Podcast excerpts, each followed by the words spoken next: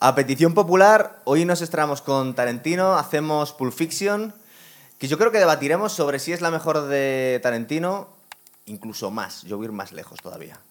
Luego después. Pero bueno, ¿Qué es, primero. qué es lo más lejos, aparte de que sea la mejor de Tarantino? ¿La mejor de la historia? No, o- que la- yo la pongo muy arriba, ¿eh? De Hombre, las sí, pelis. sin ninguna duda. Sí, sí, sí, yo también. Es una Sí. de las películas, además, que creo que eh, nos guste más, nos guste menos, la consideremos y le haga más gracia o menos gracia. Hablaremos bastante de humor, yo creo, en esta película. Pero es una película que eh, es revolucionaria desde el punto de vista de su estructura, es decir, nadie se había atrevido a hacer una película, vamos a decir, dentro de los cánones del cine comercial, con grandes estrellas, aunque luego hablaremos de quiénes eran estrellas y quiénes no cuando se rodó esta película, Claro. pero nadie había jugado tanto con la estructura hasta estos límites. Podríamos hablar de Kubrick en Atraco Perfecto, al cual, por cierto, homenajeó en su ópera prima, que fue en Reservoir Dogs, donde también jugaba con esto de fragmentar el tiempo, pero desde luego con una forma tan experimental y sobre todo para hablarnos absolutamente de nada. Porque a mí esa me parece una de las grandezas de Pulp Fiction. No hay ni un puñetero mensaje en la película. Tú me comentaste que habías encontrado, es que es un buen momento para meter justo la cuña, eh, a unos frikis que habían, or- habían editado la película y la habían puesto en orden cronológico, ¿no? Hombre, me- a mí me parece un experimento interesante. Total. Si cogemos la película en orden cronológico, dos cosas. Primero, perdería toda la gracia. Perdería Toda parte- no, pero una parte sí. una parte importante de la gracia, luego hablaremos de esto. Y segundo, si lo ordenas por orden cronológico, la primera secuencia es la de Jules y Vincent hablando del McDonald's. Eh, sí. Si exceptuamos el flashback de Christopher Walken, por supuesto. Eh, bueno, y la... Y la última Sí. es la de Bruce Willis en la moto de Seth. Esa sería Estamos hablando, si fuera cronológico, cronológico, claro, claro. Es que estaba... Voy a hablar estaba- aquí del orden de las secuencias tal cual. La gente ya ha visto la el- película, el orden macho. de la secuencia... No, por favor, que la hayan visto. Eh, Hombre, por favor. Es un poco como el Día de la Marmota, empieza y termina en el mismo sitio, ¿no? En la cafetería con el atraco de Mm. Tim Roth Sí, y de- Honey Bonnie. De hecho, esa es una de las historias, claro. Al final tiene eh, la respuesta, si es que estábamos esperando alguna respuesta a lo que vemos al principio. Yo creo que no. Pero la gracia aquí está en ver cómo Tarantino une las dos historias. Y por cierto, en la primera secuencia, esto lo puede ver la gente, por cierto, tenéis la película en Netflix, Sí. para quien la quiera ver, la primera secuencia de Honey Bunny y Tim Roth, Ringo, vamos a llamarle, ya vemos a John Travolta. En un momento dado, justo detrás de Amanda Plummer, vemos a un señor, vamos a decir, con sus kilitos de más y sus michelines, y con la camiseta y el pelito largo. Es muy sutil, pero es perfectamente visible, y que John Travolta está yendo, como hace buena parte de la película, a cagar al cuarto de baño. Sí. Y luego le, le sale muy caro, esos apretones. Eh, antes de hablar de la peli, es verdad que vamos a tener muchas interrupciones, porque esto va para adelante y para atrás. Eh, vamos a hablar un poco del casting. Bueno, del casting y que eh, cuando estaba comentando, yo creo que esta es la mejor película de Tarantino, luego lo cuento yo por qué. Eh, yo tuve el, la, fue una putada, que realmente la última que he visto ha sido Reservoir Dogs. Entonces Mm. me dejó un poco frío. Ta- vamos a ver, antes de que me caigan muchos palos. No, La- mi- la yo, quiero, yo quiero que quede muy claro, y además me parece un ejercicio de valentía, Sí. que Gonzalo Echagüe reconozca aquí ahora, que todos lo sepan, que detesta Reservoir Dogs y que le parece una basura. Ahora puedes continuar, Gonzalo, no y cierto. tranquilo, sin ningún tipo de Eh, presión. Está exagerando un poco, está exagerando un poco. Es una broma, es una no broma. Me, no me le, de- le decepcionó. No me parece malo, pero es que me de- decepcionó porque tenía muchísima fama y muchas veces eh, las películas hay que verlas en el momento adecuado. Es decir, eh, yo entiendo que, por ejemplo, Star Wars, cuando lo vea un hombre ahora con 50 años, las primeras películas, pues no es, no es el mejor momento. Eh, Reservoir Dogs, verla la última, después de haber visto todas las de Tarantino, pues hay cosas por pulir en la primera. Pero aún así no te parece que, vale, respeto, ¿eh? Yo, por, por cierto, yo posiblemente colocaría Pulp Fiction como, si tengo que decir como mejor película, la pondría antes de Reservoir Dogs.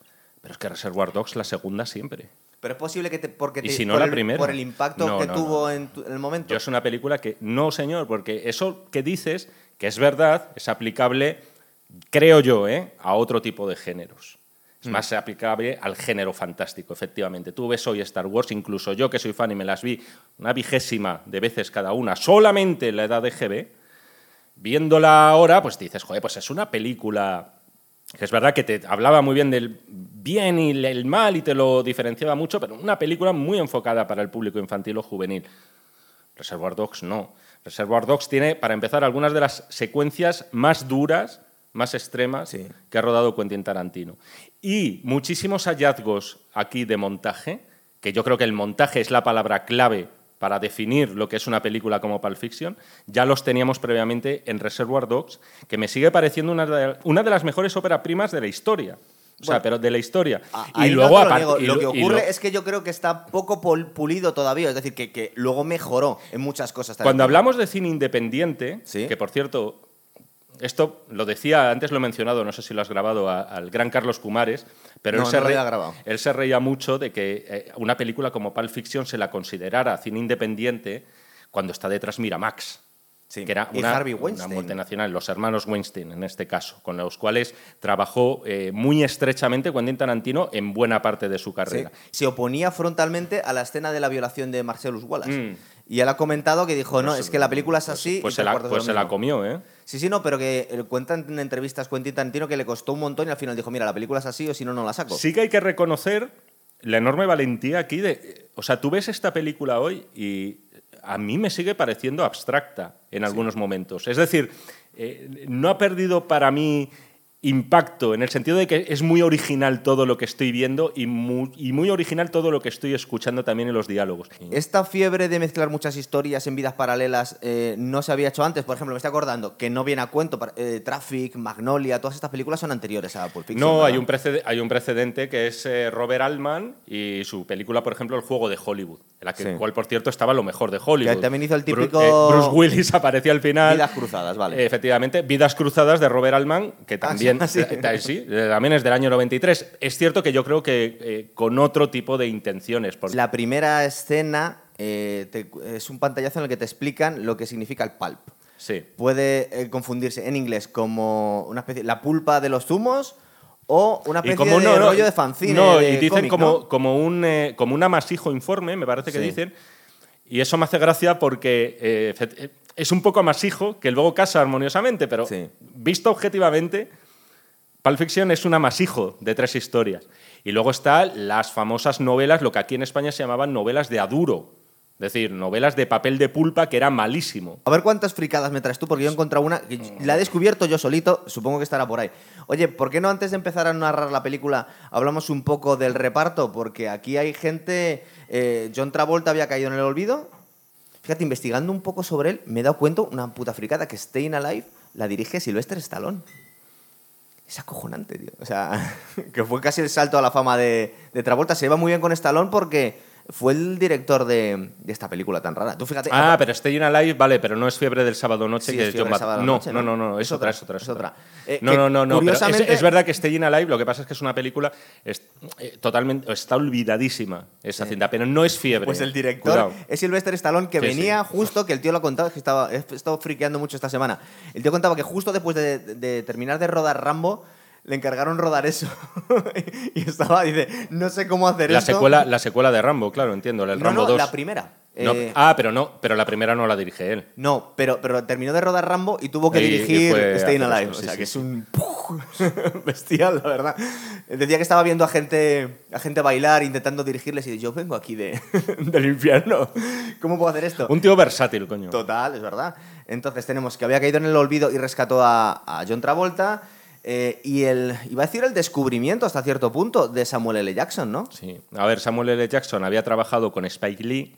Lo que pasa es que las películas de Spike Lee tienen el recorrido que tienen. Es decir, no es un cine, vamos a decir, masivo, aunque tenía, joder, tenía un papel tremendo como Yonki. Eh, Jungle Fever se llamaba la película, y creo que era Fiebre Salvaje o algo así Sí. por el estilo. Había, tenía un mini papelito en uno de los nuestros, Samuel L. Jackson, súper episódico, creo que simplemente está ahí para que le peguen un tiro en la cabeza y poco más, pero yo lo catalogaría de descubrimiento sin ninguna duda, porque Samuel L. Jackson roba por momentos la película, pero John Travolta es que está estupendo aquí como Vincent, es que son los dos papeles para mí de su vida, y las dos únicas veces, por cierto, que han sido nominados al Oscar. Lo contaba, eh, porque hay ciertos momentos con esta histeria que hay en Hollywood ahora mismo que acusan a Quentin Tarantino de racista y siempre sale Samuel L. Jackson y dice, vamos a ver, eh, ¿cómo ser racista un tío que prácticamente en todas sus películas, y está muy feo que lo diga yo, el personaje que más mola soy yo en todas las De películas? todas formas, ya estamos en lo mismo de siempre. Las películas de Tarantino son eh, de las pocas que se toleraba que utilizar la N-word. la N-word, efectivamente, de las pocas que se toleraba. Problema, sigue estamos haciendo, aquí ¿no? hablando de lo mismo, si estás hablando, además un tío Tarantino que es que admira la cultura negra en todas sus dimensiones. Totalmente. Entonces estamos hablando de gente que es racista e incluso los propios personajes negros de la película la utilizan y yo creo que eso también es un poco lo que salva Sí. también a, a las posibles acusaciones de Tarantino. De todas formas, yo creo que no la volver... Es verdad que en teoría ya solamente le queda una película por Sí. hacer. Pero además, Tarantino. Yo creo que no la, no la va a volver a utilizar. De todas formas, él se comporta cuando le han preguntado. De hecho, la última. Hizo un programa con Joe Rogan de dos, tres horas que hablaba mucho de estas cosas. Eh, la polémica en aquel momento era de la familia de Bruce Lee, que estaban totalmente escandalizados por la. Por el retrato por el de... retrato que le habían hecho como un gilipollas. en Hollywood. Luego él dijo, vamos a ver, recordar que Quentin Tarantino es de los grandes frikis del cine. Es decir, es un auténtico demente. De hecho, cuentan, por ejemplo, vi una entrevista que le decían a, a- a Pedro Almodóvar que decía, yo estaba emocionado con, con conocer a Quentin Alex Tarantino. de la Iglesia, creo Alex, que era. Alex de la Iglesia, verdad, cierto. Dice que, que salió hasta los cojones porque dice, es que, es que es tan loco y solo quiere hablar de cine que no se lo puedo decir ni los buenos días a este tío. En- Es un tío raro, vamos. Otra de las cosas que no hemos mencionado y que yo creo que también es interesante para decir, "Joder, ¿qué, qué hace Tarantino o qué le hace tan especial? Y yo creo que es coger, y que es, me entienda la gente, lo que es la cultura más baja, pero a la vez la cultura más alta y hacer ese emplaste. Porque en una película como Pulp Fiction te encuentras homenajes que ni tú y yo vamos a conocer jamás las películas de un tal Sonny Chiba Sí. De los años 70, que era al parecer bueno, el Jean-Claude Van Damme de la época y además de estos cines Greenhouse de programa doble que homenajearon él y su amigo Rodríguez. Pero a su vez te encuentras que en esta película hay homenajes a Fellini, hay homenajes a Godard.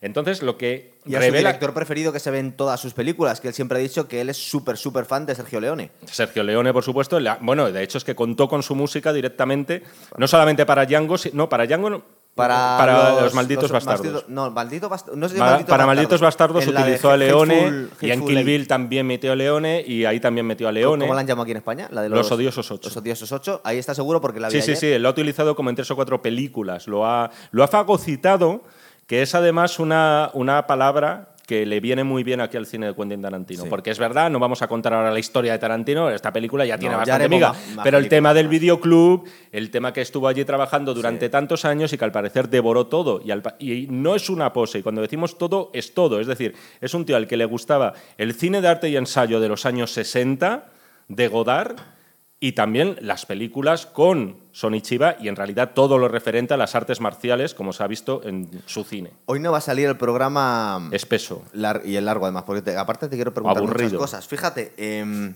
siendo tan fricazo este tío del cine de Sergio Leone y que le hace homenajes constantemente, lo que me extraña es que, mm, por ejemplo, no intentara que Bill fuese Clint Eastwood. Es decir, porque él, él está obsesionado con el bueno y el feo y el malo. Es una obsesión brutal. A lo mejor lo este intentó. Eh, ¿Tú crees que a lo mejor, si no se nos muere para la décima película, podía salir Clint? No. ¿No? ¿Tú crees que no? Hostia, ya, eh, joder, ojalá, ojalá. Claro, es que sería Ojalá. cerrar el círculo. De todas formas, eh, no es sospechoso Tarantino porque aquí se nombra la serie Kung Fu en la película, en la parte final, el personaje de Samuel L. Jackson, ¿verdad? Y, y tengo una fricada por o ahí. sea, es que ah, esta es otra cosa también muy interesante y es que eh, las películas de Tarantino sabemos que son de Tarantino porque de alguna forma ya te están anticipando lo que va a ser el resto de su carrera. Es decir, te encuentras ya aquí cosas que dicen algunos personajes Sí, que te vas a encontrar en películas posteriores. sí, sí. Aquí, por ejemplo, eh, ¿qué- ¿cuál era el caso? Por ejemplo, en Reservoir Dogs, de repente te está hablando de. Empieza la película disertando sobre el Like a Virgin de Madonna, con aquel monólogo de Quentin Tarantino. Pues Madonna trabajó con él como cuatro años antes. Aquí también, eh, cuatro años después, perdón, en Four Rooms, que fue esta película Sí, con pero no cuatro era episodios. de él, ¿no? Dirigía a él, Robert Rodríguez y otros dos directores Cierto, es independientes. verdad. O, por ejemplo, el personaje de María de Medeiros. También menciona a Madonna en un momento dado porque dice que le gustaría tener una barriguita como la que lucía Madonna en no sé qué vídeo musical. Pero bueno, luego hablaremos porque hay 20 detalles A muy ver, frikis que no sé si es este lo que me querías decir, por cierto. No, no, no, Ah, no, o algo no, de este más estilo. adelante, cuando esté contando la película. Eh, dos personajes más del casting y empiezo a contarla. Tenemos a Uma Thurman, que Uma Thurman eh, venía un poco de antes, ¿no? O, era su primera Thurman película era muy joven. ¿eh? Sí, era muy joven. O sea, tendría a lo mejor 20, 21 años. Demasiado joven para ser la esposa de Marcellus Wallace. Yo- creo yo, ¿eh? Eh, y Bruce Willis, Y Bruce ¿qué te Willis. iba a decir? Y ¿Sabes, gu- ¿Sabes la conexión que no ha visto nadie de esta película? Que lo echaba en cara a John Travolta. A ver. Dice, coño, que John, eh, Bruce Willis y yo ya habíamos trabajado juntos. No lo, va- no lo podrías adivinar ni en un millón de años si lo tienes delante de ti, tío. ¿Dónde está? Mira quién habla. Ah, bueno, bien, pero no ponen las caras, solo ponen la voz. Vale, Gotcha. es verdad. Cierto. Eh, te iba a decir, antes de empezar a contar la peli, Bruce aprieto Willis estaba... aquí, ¿eh? Sí, tú aprieta. ¿Estaba en horas bajas Bruce Willis? Porque Bruce Willis siempre ha tenido Sí, una a carrera un poquito regular. No, eh, al parecer estaba eh, pasando por baches comerciales, no digo económicos, sino de sus películas en Estados Unidos, pero en Europa seguían haciendo bastante dinero. Por las fechas debía venir casi a la vez que el último Boy Scout, ¿no? Por ahí, el 94. No, eh, no, el último Boy Scout es de un año antes, Por eso. o incluso dos años antes, pero que no fue un éxito de taquilla, Ah, ¿no? ni muchísimo menos. Que va, que va, que va. Fue más bien lo contrario. Te gusta y- a ti, pero- Y y luego. No, no, pero es que, vamos, ahora, solo faltaría que un éxito de taquilla o un fracaso determinara la calidad de una película. Y. Toma ya, tenemos ¿eh? Tenemos nuestro especial, Jaime. Y luego- Vamos a hacer clip y- nuestro especial de Bruce Willis. y luego que hablamos de todas sus cosas. De hecho, estaría bien que lo recomendaras con, Claro. un, con una de esas, Aquí. un enlace. Y no, y lo que yo me pregunto es, la Jungla 3, que entiendo, quiero pensar que sí que fue bien de taquilla, es Ah, del que tiene a, a ver que tiene Samuel L. Jackson y aparte también, que claro. sí, ahí se vuelven a juntar y yo creo que también es- se estrenó por lo menos en España, me quiere sonar en el año 95, más o menos igual que Pulp Fiction. Pulp Fiction Ah. yo creo que está entre finales del 94 y 95. Bueno, antes de contar la peli, eh, resulta que yo creo que mm, Bruce Willis y Samuel L. Jackson en Pulp Fiction no se cruzan en ningún momento. Se cruzan... Luego son los mejores amigos al año siguiente en la no, no se 3. cruzan porque está el momento del. De Del cuando, va, puff, va- va- cuando va eh, Bruce Willis a comprar los cigarrillos, que por Sí. cierto son de la marca Red Apple, que esto también es muy de Tarantinolandia. Es una marca de cigarrillos ficticia, que es la misma que anuncia Leonardo DiCaprio en Eras una vez en Hollywood al final de la película. Después de los títulos de crédito se ven unos anuncios. La marca de cigarrillos Red Apple aparece prácticamente en todas las películas de Tarantino. Te iba a decir que es lo que fuman en los odiosos 8. Sí, sí, claro, claro. Aparece la marca. Es una marca creada por él, es ficticia. Es un. Es, es una chorrada, pero es simplemente un factor más de Tarantinolandia. Vale. Entonces Eh, ahí eh, yo creo que ni siquiera se llegan a cruzar en el plano Samuel L. Jackson y No, Bruce no se, no se llegan a conocer. Eh, y antes de empezar, la banda sonora de es acojonante. Aparte, hay que, hay que destacar la banda sonora de Quentin Tarantino, que, bueno, salvo casos en los que ha cogido a Ennio Morricone y tal, lo que mola de él, más allá de las bandas sonoras que le, que le adapten, es la elección de canciones que coge, porque nos descubre a grupos muy poquitos conocidos para el gran público, Pero- hasta que, los des- hasta que no lo saca él. Las bandas sonoras de Tarantino han sido prácticamente un spin-off de las películas. Y además en, en algunos casos súper exitosas. Reservoir Dogs funcionó muy bien. Acuérdate de Luca Shaka, Uka, Uka, Uka Shaka. Esa canción. Pero se conoce Yo a partir de la peli. Se conocen a partir de la peli, pese a que son canciones que podían tener 20 o 30 años. Sí. Y incluso se utilizaban en anuncios del corte inglés. Me acuerdo perfectamente esa canción de Luca Shaka. Y en este caso aquí cambia un poco de tercio con respecto al Reservoir Dogs y apuesta mucho por el rock surfero. Es decir, encontramos y luego elige temas de artistas hiperconocidos, porque Chuck Berry, que vamos a decir, Aretha Franklin, que vamos a decir. Pero, por ejemplo, el caso de Chuck Berry, por lo menos en España, esta canción de You Never Can Tell quizá no es la más conocida que era para nosotros, que al final nos hemos quedado siempre en el Johnny B. Good. Es decir, estaba en una época en la que si seleccionaba la canción de un artista famoso, por lo menos no iba a ser la archiconocida. No. No, claro, es que no eran canciones muy conocidas hasta que las sacan en la película. Y él las rescata y las convierte en éxitos. Cierto, Funcionan muy bien las bandas sonoras. Y además, no sé si tú tuviste alguna banda sonora de Tarantino. No. Eh, estaban muy bien porque introdujo, por lo menos yo es la primera vez que lo vi, de introducir entre los tracks, entre las pistas, frases de la película. Así. Introducía una frase de la película en un track, el siguiente era una canción. ¿Y una te las- frase de la película. compraba los CDs ahí acoquinando? Bueno, eso no lo puedes contar, ¿no? Tú no te compras. Hombre. Tú no, Los te comp- CDs. tú no te- tú no tienes CDs en tu casa, ¿no, cabrón? No, eh, los compré en los viajes que hacía a Estados Unidos, que costaba una tercera parte que aquí. Eh, vamos a contar la peli. Vamos a ver, vamos por escenas. La primera, eh, empieza la película, bueno, más o menos, empieza con la conversación entre Tim Roth y Honey Bunny. Honey que es un nombre así... Conejito. Conejito mieloso, dulce. Hay cosas que tienen difícil traducción. Sí, pero además es que es una... es, empalagoso en inglés. Es una cosa. y Es, la- pa- y la es actriz- parte, es parte de la broma. Y la actriz hace muy bien de tía un poco odiosa y repugnante, ¿verdad? Es, es un poco. Amanda Plummer. Sí, Hay ¿verdad? actores aquí como Amanda Plummer, como María de Medeiros, que, digamos, van a pasar a la historia. Y ahora que he visto la película de Babylon, que, Ah. que se te queda un poco en la cabeza el la tema. gente la está poniendo. Es, una, es, es difícil, es, una película difícil. La- la- yo me he sumado, yo me he logrado meter más en la película a partir de la hora de película. Son tres, no está mal.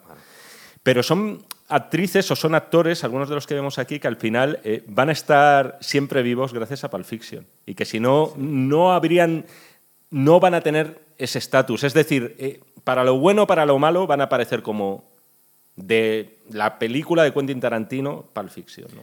Em, ¿Qué pasa? Eh, Tim Roth haciendo, por cierto, de. Hay guiños también con Reservoir Dogs, haciendo de atracador un eh, poco. Yo la diferencia, por ejemplo, que. ve- Empieza la película también en una cafetería, Sí. igual que empezaba Es Reservoir verdad, Dogs. pero mira, el, eh, son conversaciones banales en las dos películas. Sí. ¿vale? Y son conversaciones absurdas. Eh, Pero a mí la de las propinas me parece que muy interesante, que es verdad que en España no tiene ningún valor, porque en España el tema de las ¿Estás pro- hablando cuando esté doblado? Ah, no, simplemente por el cálculo de propinas. No, claro, no, no, no, no, sentido, por, la- vale. por el monólogo este de Steve Buscemi de Reservoir Dogs sobre que no hay que dar propinas a los camareros. A mí me parece que están bastante evolucionados los, las rayadas estas típicas de Quentin Tarantino. Eh, las de Reservoir Dogs no son tan buenas como estas. Es que una de las cosas que iba a decir yo antes, digo, esta película, que es un topicazo, se dice mucho, pero yo en esta lo firmo. Cada vez que ves la peli, cada vez que ves eh, Pulp Fiction encuentras cosas nuevas. Encuentras, las encuentras. Eh, es una peli que yo creo he visto tres o cuatro veces. Y eh, las dos últimas veces la he visto bastante seguidas y me ha parecido la película totalmente distinta las dos últimas veces que la he visto, ¿eh? con una diferencia de seis meses. O sea, que crece mucho, vas descubriendo cositas. Eh, son momentos mágicos, tío. De, el- Yo, yo creo, mira, hablando de este tema de los diálogos, los diálogos es otra cosa que es que tiene que salir sí o sí si hablas de Tarantino. Yo creo que están mejor escritos los diálogos de Pulp Fiction, Ah, sí, pero me parecen más frescos los diálogos de Reservoir Dogs. Es muy guay el cambio, que lo vemos un par de veces, entre la conversación casual y cómo hacen el clic los personajes y se ponen muy profesionales. Lo vamos a ver aquí, que están hablando una conversación un poco boba entre, entre dos novios y al final dicen, ¿y por qué no atracamos esto? Y automáticamente se ponen como el traje de curro Exacto. y se ponen en plan El atraco, el atraco perfecto. Lo vamos a ver luego en la conversación chorra sobre el Royal y, y las hamburguesas en Francia y cómo cuando llegan el momento de, de currar, estos dos hitman, se, les cambia el rostro completamente sí, y entran... sí. O sea, que, son, que es muy guay el cambio entre lo casual y lo profesional. entre Se estos ponen, tíos, ¿eh? el, se ponen el disfraz, el disfraz de trabajo, que en este Eso caso, es. por cierto, es el mismo que llevaban los atracadores de Reservoir Dogs. De una forma se está volviendo a autorreferenciar Tarantino desde su película. Pero es cierto, es, es un poco la sensación. el- O sea, la película, no sé si tú lo ves así, pero camina entre dos aguas. El agua del costumbrismo, en plan de conversaciones banales que podríamos tener, Sí. pero a su vez el agua de la ficción, como dice el mismo título. Es decir, de que estamos en una película de gángsters. Y además todo excesivo. Y, y- sí, pero. más eh, sangre, más violencia Pero de lo es normal. eso en un momento dado, dices, te choca. Estás viendo la conversación de estos dos tíos Sí. en el coche, que dices, bueno, una conversación chorra, intrascendente, como pueden tener cualquiera. Pero es que fíjate, y es sin que embargo, tengo después vamos a verles hacer una cosa horrible, ¿no? Entre, entre el salto de, los, de las es una de las grandezas, perdón, acaba, es una de las grandezas del cine de Tarantino, porque eh, esto se ha intentado imitar muchísimo. Hemos hablado poco Ya, de pero eso. se nota cuando copias. Sí, pero por ejemplo, eh, tenemos a un tío que no lo ha hecho del todo mal, como es Guy Ritchie. Que está clarísimo que en sus dos primeras películas, eh, sin Tarantino no habrían existido películas como Locan Stock y me atrevo a decir que ni siquiera Snatch. Snatch, pero bueno, perdona, por favor, eh, Eh, continúa. entre la conversación casual y cuando hacen el clic y se ponen a atracar la cafetería y la conversación casual en el coche de Jules y Vincent, están los títulos de crédito. Es que tenía aquí yo la chuleta y es curioso como eh, empiezan en media res los, los créditos. Nos lo meten una vez que nos han, con- nos han establecido un poquito el tono de la peli, ¿sabes? Luego tenemos. Es, es que me parece que todos los diálogos son legendarios, de verdad, en la historia del cine. Por eso te decía que al final, para mí es la mejor peli de Tarantino, pero aparte hay que ponerla, y eso es muy, muy, muy personal, de las grandes, grandes de la historia del cine. Es que eh, a mí me ha sorprendido las dos últimas veces que la he visto. Digo, esta peli es, pero de las buenas, buenas, de verdad. ¿eh? O sea, Sí, sí, sí, que la gente a veces nos ponemos un poco snob y nos queremos ir muy para atrás, ¿no? Es que tiene que ser Ciudadano Kane de las mejores películas de la historia del cine. Hombre, yo creo que no se discute que Pulp Fiction es un clásico contemporáneo. Pero de las buenas, de verdad. Sí, sí, sí. Eh, la Aquí no se discute. Ah, bien. Por lo menos entre tú y yo. Entre tú y no yo, o sea, y, eso es lo que importa. Eh, la conversación del Royal, ¿cómo se llama? Eh, Royal with cheese. que viene de ¿Qué? tres años estando en, viviendo en Ámsterdam, Vincent. ¿Tú no jurarías que en España eh, vimos lo del cuarto de libra? Sí, pero yo creo que fue después de esta película. Es que yo cuando vi la película, yo la vi en el Pass en el Plus. Pero ellos están Es mofando decir, que fue del en el rollo 96. europeo. Es posible que aquí nos trajeran el rollo europeo de los McDonald's. A ver, es que a mí me suenan las dos. Me suena mucho lo del Royal con queso. Sí. Me suena verlo mucho, pero también que cuando vi la película en el año 96 dije, eh, o sea, lo ¿La viste entendí. en el 96?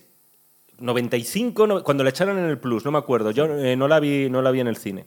Aquí vemos. Joder, he Como- dicho una palabrota. Como perdón. sigan hablando. Bueno, ya te lo he explicado. A partir de los cinco minutos puedes decir lo que tú quieras. No, pero es que si no luego parece que hemos salido aquí de la trena No, no, hablando, te tío, estoy hablando. tenemos una yo edad, no, coño. Yo te estoy hablando Mira, otra del dinero que hacemos. Hasta los cinco minutos nos quitan los anuncios. Ah, amigo. Por eso. Luego di lo que te Ah, dé la gana. ostras, eso yo no lo Tienes que intentar cinco minutos, eh, pues mantener la.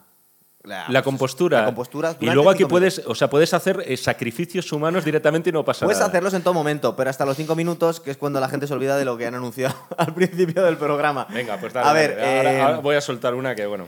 A ver, venga, dale. Van, bueno, aparte te voy a retar a que, a que sueltes el discurso en español o en inglés, supongo que... No, te- no, no me- no me lo de sé. Samuel L. Jackson. Te, te digo que mola un huevo. El, El la camino del hombre recto. La conversación que están llevando hasta el momento de llamar a la puerta. Que como les cambia completamente la compostura, ¿verdad? Y Hmm. ya se vuelven profesionales estos dos tíos. No sabemos el pasado que tienen. No sabemos lo que ha estado haciendo Vincent en Ámsterdam durante tres años. Eso al parecer, por cierto, era un, un viaje que hizo Tarantino y él sabía esto.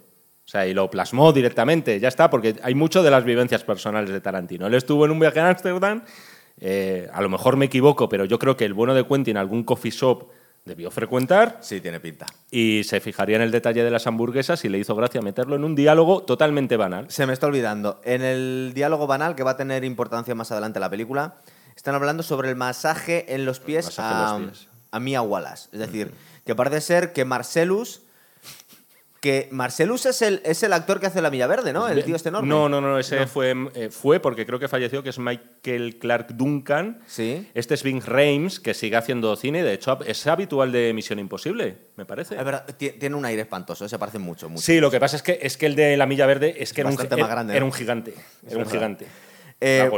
Están divagando sobre si es excesivo o no eh, tirar un tío por la ventana cuando le da el masaje a, a la mujer del jefe Sí, mafioso. a mí me hace más gracia eso cuando saca el tema Vincent en el, eh, con Mia. Sí. Porque de repente dices, coño, porque tú estás ahí con él, dices, coño, es que, a ver, joder, es verdad, es algo muy sensual. Pero es que es muy, o sea, guay, no es, algo. muy, no- es muy guay el rollo casual que tiene con esta Sí, tía, sí, porque sí. al final es el elefante en la habitación, como dicen los americanos, dice, esto lo tengo que decir, porque le está corriendo la cu- curiosidad. De hecho, recuerda que es el que, el que, el que está indignado eh, con la conversación con Jules. Dice, pero ¿no te parece excesivo? ¿Pero no te parece una barbaridad? Pero si te esto?". fijas, justo antes de entrar. Jules y Vincent se van a una parte y yo creo que Travolta logra convencerle. A Le, lo- le logra convencer porque ya no responde. O sea, Jules está Sí. convencido de que es algo excesivo. Y Travolta lo que dice es que puede ser ex- excesivo, pero no ser incomprensible. Joder, que estamos hablando de mafiosos, tío, Sí. claro. O sea, tú vete a hacerle un masaje en los pies a la novia veinteañera del mafioso este enorme. Lo que no Pues, estamos eh, hablando es si la, si la novia se ha dejado o no. Porque no es la novia, la mujer, ¿eh? además. Efectivamente. Entran en la habitación de los fumetas estos y estos... de Eh, Este es el momento de Samuel L. Jackson. Claro. Que no te acordabas Todo. entonces. Te estaba desafiando a soltar el diálogo de Samuel L. Jackson. No, Él pero- lo sabe todavía, ¿eh? En todos los programas No, lo fíjate, suelta. pero ¿cuál es? ¿El Ezequiel 25-17? Por cierto, vamos a decirlo, que no nos Es dirán. es 25, Es que, es, 17. es que ese versículo no es. Es cierto. Eh, Se ha cogido alguna frase Sí. y se han añadido otras frases que no aparecen literalmente en la Biblia. No Ah. es literal ese versículo. Además que en español no sonaría igual que en inglés. No es posible. Bueno, saca tu Biblia y léelo en alto. Esa que tienes escondida eh, eh, debajo de la almohada no y que lees fer- fervorosamente todas las ¿Qué noches. cosas me estás contando, por favor?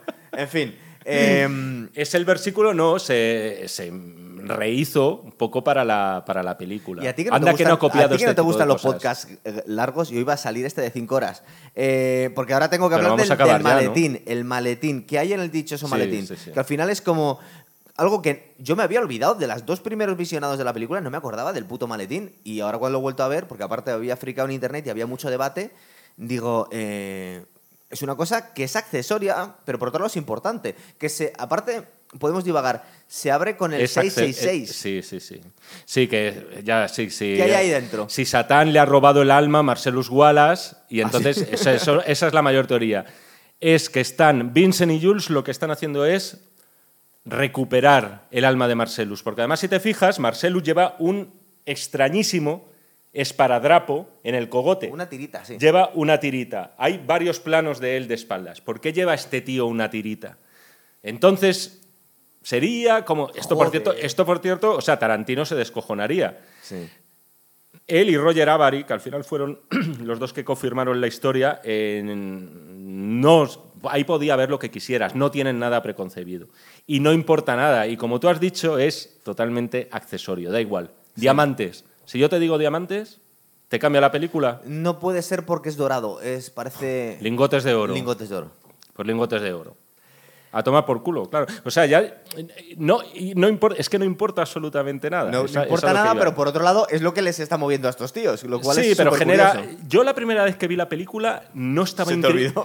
No, yo Como a mí. Yo no, no, lo del maletín es mítico, tío. No, no se te puede olvidar, pero yo lo vi más que nada, pues como no sé, como, como una una gamberradita. Sí, ¿verdad? Uno en plan, poned vosotros lo que queráis aquí, pero es valiosísimo. Es cierto que la mirada de Tim Roth Sí. al final de la película, el maletín, te llama mucho la atención, porque prácticamente parece que, está parece que esté viendo a la Santísima Virgen aparecida, Pues Santo Grial. por ejemplo. Em, Sí, pero el que coge eh, Donovan, el equivocado, el Sí. que está lleno de oro, y no el del carpintero. no en la copa del carpintero. Eso es. Eh, saltamos para adelante y ahora les vemos vestidos de guiris en venidor, a estos dos, a nuestros dos protas, entrando en el garito de, de Marcellus Wallace, en los que creo que se va, eh, va Jules a hablar con, con Marcellus y coinciden en la barra Butch, que está comprando tabaco, parece, con, Eso es. con Vincent o con John Travolta y se caen fatal. Bueno, la verdad es que- sí, pero- no sabes muy bien por qué. Pero ahí eh, la verdad es que el que se comporta como un imbécil como es Travolta. Sí, sí, Es Travolta. Dice, Se le queda mirando como si fuera poco más o menos que... Y lo que pasa es que yo creo... le, Travol- llama, le llama sonado. Travolta Le sabe. llama. Pero es que Travolta sabe quién es Sí. él. O sea, me da la sensación, sabe que es un boxeador que se está corrompiendo. Luego veremos que en realidad no es así. No es así. Y que les quiere pegar un palo. Bueno, como, pero... como curiosidad te diría que están diciendo que es por el, por el título de los pesos pesados, Bruce Willis jamás podría... No, no tiene que tomar espinacas ni nada para competir por los pesos pesados. Está fuerte, ¿eh? El tío. Pero no tiene tamaño, los pesos pesados son muchísimo más grandes. Este tío es muy pequeñín. Eh, ¿Qué más tenemos? El, eh, justo en este momento tenemos ya la cita con Mía. Que ya nos está hablando. eh, es curioso porque le, le- ya estaban comentando, además. No, claro, es que nos lo habíamos dejado. En el momento en que están hablando de los masajes en los pies, era porque le comenta a Jules que parece ser que se va de viaje Marcelus y tiene el encargo de sacar como una Que no date, es una como una cita. cita. Bueno, dice que la tiene que sacar como para entretenerla, que también parece que, que lo hace como para probar su lealtad. Porque le- su- ¿Dice eso? su no, no, te lo estoy diciendo yo. Ah, vale, vale, ¿Qué vale. sentido vale. tiene que tenga que sacar a su mujer irresistible? No tiene sentido prácticamente nada. Claro. O Vale. sea, quiero decir, no es. Pero y luego te diré no más te cosas. lo tomas como, como. Y encima, como están hablando de lo del masaje en los pies, pues está Vincent cagado de miedo y dice: Bueno, a ver cómo hago yo algo con esta tía. Que parece que le gusto y parece que quiere tema. Él lo vive como un marrón. Y, y como una prueba. También lo hice con un el cuarto baño. Esto es una prueba. Que por cierto, eh, nada mejor, o sea, esto está muy bien hacerlo. Si alguna vez eh, tu jefe te encarga cuidar de su novia durante su, ausencia, mujer, de su su, mujer, bueno, es que me cuesta todavía, ¿no? No me acaba de cuadrar esa no pareja. pegan nada, ¿eh? No pegan nada. me acaba de cuadrar, nunca les vemos juntos, por sí, hay un supuesto. momento que sí, ¿eh? Ah, eh, donde el cuarto de boxeo, es verdad. Sí, es verdad. Pero bueno, si tu jefe, te tu jefe mafioso te encarga cuidar de su mujer, nada mejor que meterte antes un pico de heroína Sí. para, para ir ya como calentito, ¿sabes? Y dejarlo Ir- luego en la chaqueta. y, y sí, sí. ir ya, o sea, eh, para ir motivado, para decir, bueno, es, es jodido, tal, pues nada. Hablando de escenas míticas del, del cine, eh, tenemos el escenón que es que parece que. Bueno, es que se- ¿Te yo- puedes creer que hasta Lo del día- restaurante. ¿No ha, ¿No ha hecho nadie ese restaurante? Ese no, se no construyó, se construyó es profeso para la ¿Y película. no crees que Y sería, llevó- que sería muy rentable creo, construirlo en algún Llevó sitio? muchísima pasta hacerlo. Ah, o sea, por eso Sa- no lo hacen. sa- ¿Sabes de detalle que hay intentos de eso? No sé si ha sido. Lo que pasa es que, a ver, Por favor, no, pero el, no sé si alguna vez has ido al drive-in este que hay en, en el barrio de Fuencarral, aquí en Madrid. Han hecho un drive-in ¿Sí? para ver las películas directamente en el coche. Bueno, están los Pegasus, que intentan Entonces, esto un ya, poco ya, ya. Esto es como. un- eh, es un poco. O sea, hay un, eh, hay un dinner Sí. Que al parecer está totalmente importado. Parece que les estoy haciendo publicidad. He ido un par de veces. Aquí en Madrid. Aquí en Madrid, en la ciudad. Aquí en Madrid no, en la ciudad de Madrid. Esto de aquí en Madrid solo los decimos de Madrid. Nadie Aparte, dice, a, nadie dice aquí en Albacete, no nadie en dice Madrid, aquí en además. Salamanca. No estamos en Madrid ahora. Y además ahora no estamos en la capital. Entonces, bueno, eh, es, un, eh, es un pastón hacer ese restaurante, como tú acabas de decir. O sea, es una. ¿Sabes en lo que no Tiene me los guiños ¿Sabes lo que no me- sale... Tú fíjate la fricada, que sale Marilyn Monroe. Luego sale una que parece Marilyn Monroe. Sale Sí, es el, Mansfield. El, el, el metre... No, el metre no. El, el- El metre es eh, Buddy Holly. Buddy Holly, que es Steve Buscemi, Ese es el camarero. el camarero. El pero que es está Holly, sí. recibiendo a la gente es Richard Nixon. Es Richard Nixon. Lo de Richard Nixon me he dado cuenta hace dos días cuando volví a ver la película. No, no había caído hasta este momento en que era Richard Nixon. Te voy a decir que este segmento Sí. eh, es quizá el que menos me molaba de la película. Con el baile incluido. Pero Con el baile incluido. tronco. No, no, pero vamos a ver. Es que el que sea el que menos que me, el que sea el que menos me mole no significa que sea una puta mierda. O sea, yo creo hay que, No hay que ir a los extremos. Hay, hay que diferenciar los Además- términos. Además, tú fíjate, pero la te voy a clase de decir Tarantino que- que... dice, mira, me voy a crear una cosa tan rara que voy a conseguir a más que John Travolta, que me está haciendo mafioso, le voy a poner a bailar encima, tío. Quiero decir, eh, yo eh, cuando disfruto de verdad es cuando la inyección de adrenalina. Pero es verdad que viéndolo ahora tiene momentos deliciosos. Oh, qué cursi me ha quedado esto. Un poco, sí. Y sobre todo, no, tiene unos diálogos estupendos. Y los diálogos que tiene Uma Thurman, por ejemplo, el del silencio, es fenomenal también. Lo del Eh, batido de los lo- cuatro lo del silencio- dólares, que por- todo. no, son cinco dólares. Y me lleva a cabo una reflexión. Eh, hoy te pueden cobrar 5 Hombre, dólares y por más, batido claro. y más. Es que O sea, hay una cadena precisamente americana Sí. ¿eh? de batidos y cafés que te pueden cobrar más que eso. Hombre, es que luego vamos a ver, luego con el merchandising de esta película, que yo no sé si se está llevando la pasta cuenta y Tarantino, pero se ha hecho mucho. De hecho, nuestro compi Felipe tiene una cartera, por lo menos tenía esta cenada, del Bad Motherfucker. La, car- la cartera, al parecer, era original de Tarantino. Era una cartera suya suya, la de Bad. Motherfucker. Y lo de la coñoneta también es suyo. Es que, claro, es que vete tú a saber. No, me he saltado de película. ¿Te has ido a la De- de. A, a la- Kill Bill. A Kill Bill. Hablando- ¿No a Kill Bill o, o a la de.? Kill Bill, la coñoneta es de Kill Bill. No, er- no era seguro la película esta de, de Carl Russell, de No, que se La las. coñoneta es de... Lo que pasa es que lo tradujeron, aquí eh, se llamaba Pussy Wagon, y es de las pocas Ah, veces sí, sí. Que, que hay que darle un aplauso al, a los traductores dobladores Sí, porque sí. está muy bien puesto. Hombre, vamos, una... Hablando... exquisito, vamos. Está muy bien puesto el título. Hablando de Kill Bill, aquí está hablando de un piloto, de una serie, un piloto que nunca, se, nunca llegó a la luz. Se se sac- sacó el piloto, se sacaron una pasta y no llegó a nada. En el que estaba Mia, Mia Wallace. Wallace. Mia Wallace. Resulta que contaba, mira, te lo voy a decir aquí, que tenía, eh, va diciendo las características de las cinco componentes de esa especie de, pues de, de grupo, de- eran como una especie de ángeles de Charlie que iban a vengar y tal. ¿Qué pasa? Que está narrando los componentes de, Claro. de la banda de Kill Bill, ¿verdad? Efectivamente. Pues yo no me he dado cuenta esta, esta última vez. Efectivamente, sí, yo esto lo, vamos, lo sabía porque es una de las cosas más.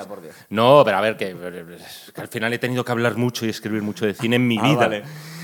No es. eh, te iba a decir, no, la primera vez no lo puedes eh, averiguar. Y digo, nos ha jodido porque no existía Kill Bill. Pero lo que demuestra es que Tarantino mm, tiene, tenía Un plan muchísimas. No, tenía muchísimas ideas en la cabeza. Y podrías decir, y esto va a ser muchísimas. de los momentos álgidos del programa, fíjate, que si eres muy friki, muy friki, muy friki, podías descifrar viendo las nueve películas de Tarantino cómo va a ser la décima, porque nos ha ido dejando miguitas. Porque, coño, aquí nos dejó miguitas de cómo iba Sí. a ser Kill Bill, macho. Bueno, En mira, aquí, hay una cosa que, que también es, de dominio público. A ver, El protagonista, John Travolta, es eh, Vincent Vega, ¿es el protagonista? el protagonista. Uno de ellos. Uno de ellos. A esto iba a que el personaje encarnado por Michael Madsen en Reservoir Dogs, Sí. que es el señor Rubio, el psicópata, el torturador, es Vic Vega. Siempre es un hijo de puta, este en todas las películas, Es ¿no? bien. Todas. Todas, es malo. Eh, Michael Eh, Madsen, sí. no, en, en Telma y Luis era muy bueno. Ah. En Telma y Luis era bueno. La única, ¿no? Es de las pocas, sí, sí. Pero Telma y En- Luis es- está escrito Joder, por él. Ya, sí, pero. Esto sabes que no O sea, esto es una digresión. Eh, ¿Qué? Que siempre es el malo en todas las películas de Sí, Michael a ver, es un actor muy de serie B, en realidad. Más que de hacer el malo, es que ha trabajado, en- se ha quedado muy encasillado en un cine de. Ahora ya no porque no se hace, pero de, de direct to video, como se decía Ah, antes, ¿no? sí. Entonces, bueno, a cierto cine pues de acción, de tiros y tal, y él tiene un físico pues intimidante. Bueno, la cosa está en que, según Tarantino, su plan, y aquí sí que tenía un plan maestro, era que Vic Vega, es decir, Michael Madsen, y Vincent Vega, John Travolta, son hermanos. Ah. Y entonces su plan era hacer eh, Double V, Double V, ¿no? Sería en este Sí. caso, si lo decimos en inglés, doble V. Quería hacer un spin-off de ambos personajes interpretando a los hermanos Vega. Ah. Como dos matones de cuidado. Antes de que se los carguen a los dos. Habría sido una precuela, en este caso. Y luego vamos Habría sido un spin-off precuela. El universo Tarantino que está en todas las películas. Es que en todas las películas te encuentras un guiño con respecto a otras. Es que sin ir más lejos, por ejemplo, en Eres una vez en Hollywood, te encuentras a Carl Russell haciendo de especialista, Sí. por ejemplo. Bueno, verdad. ¿Sabes? O sea, en todas siempre hay una autorreferencia e incluso en esta vemos varias cosas que nos anticipan películas posteriores. Bueno. no es que tenga un plan maestro, es que tiene tantas, tenía tantas ideas, son guiones escritos desde hace tantos años, abiertos hasta el amanecer, por ejemplo, es que es de un año después, la tenía escrita desde hace mucho. Él ha prometido de todas formas que, mm, aunque va a dejar de hacer películas, cuando haga la décima va a seguir escribiendo. Yo tengo dudas de que deje de hacer cine, ya veremos. A, a ver, a ver con qué... No, lo que dijo en el programa de Joe Rogan es que lo que no ha dicho es que no va a hacer series. Entonces ya con eso abre la vega a hacer lo que le dé la gana. Ahora, o sea, ha bajado, ha bajado ahí el, el listón. Bueno, eh, bajar listón relativamente, porque era lo mejor se hace en las series ahora mismo, tío. Todavía tú no has descubierto. Voy a sacar un vídeo en breve, lo anuncio ya, hablando de Yellowstone y el universo Yellowstone, que están.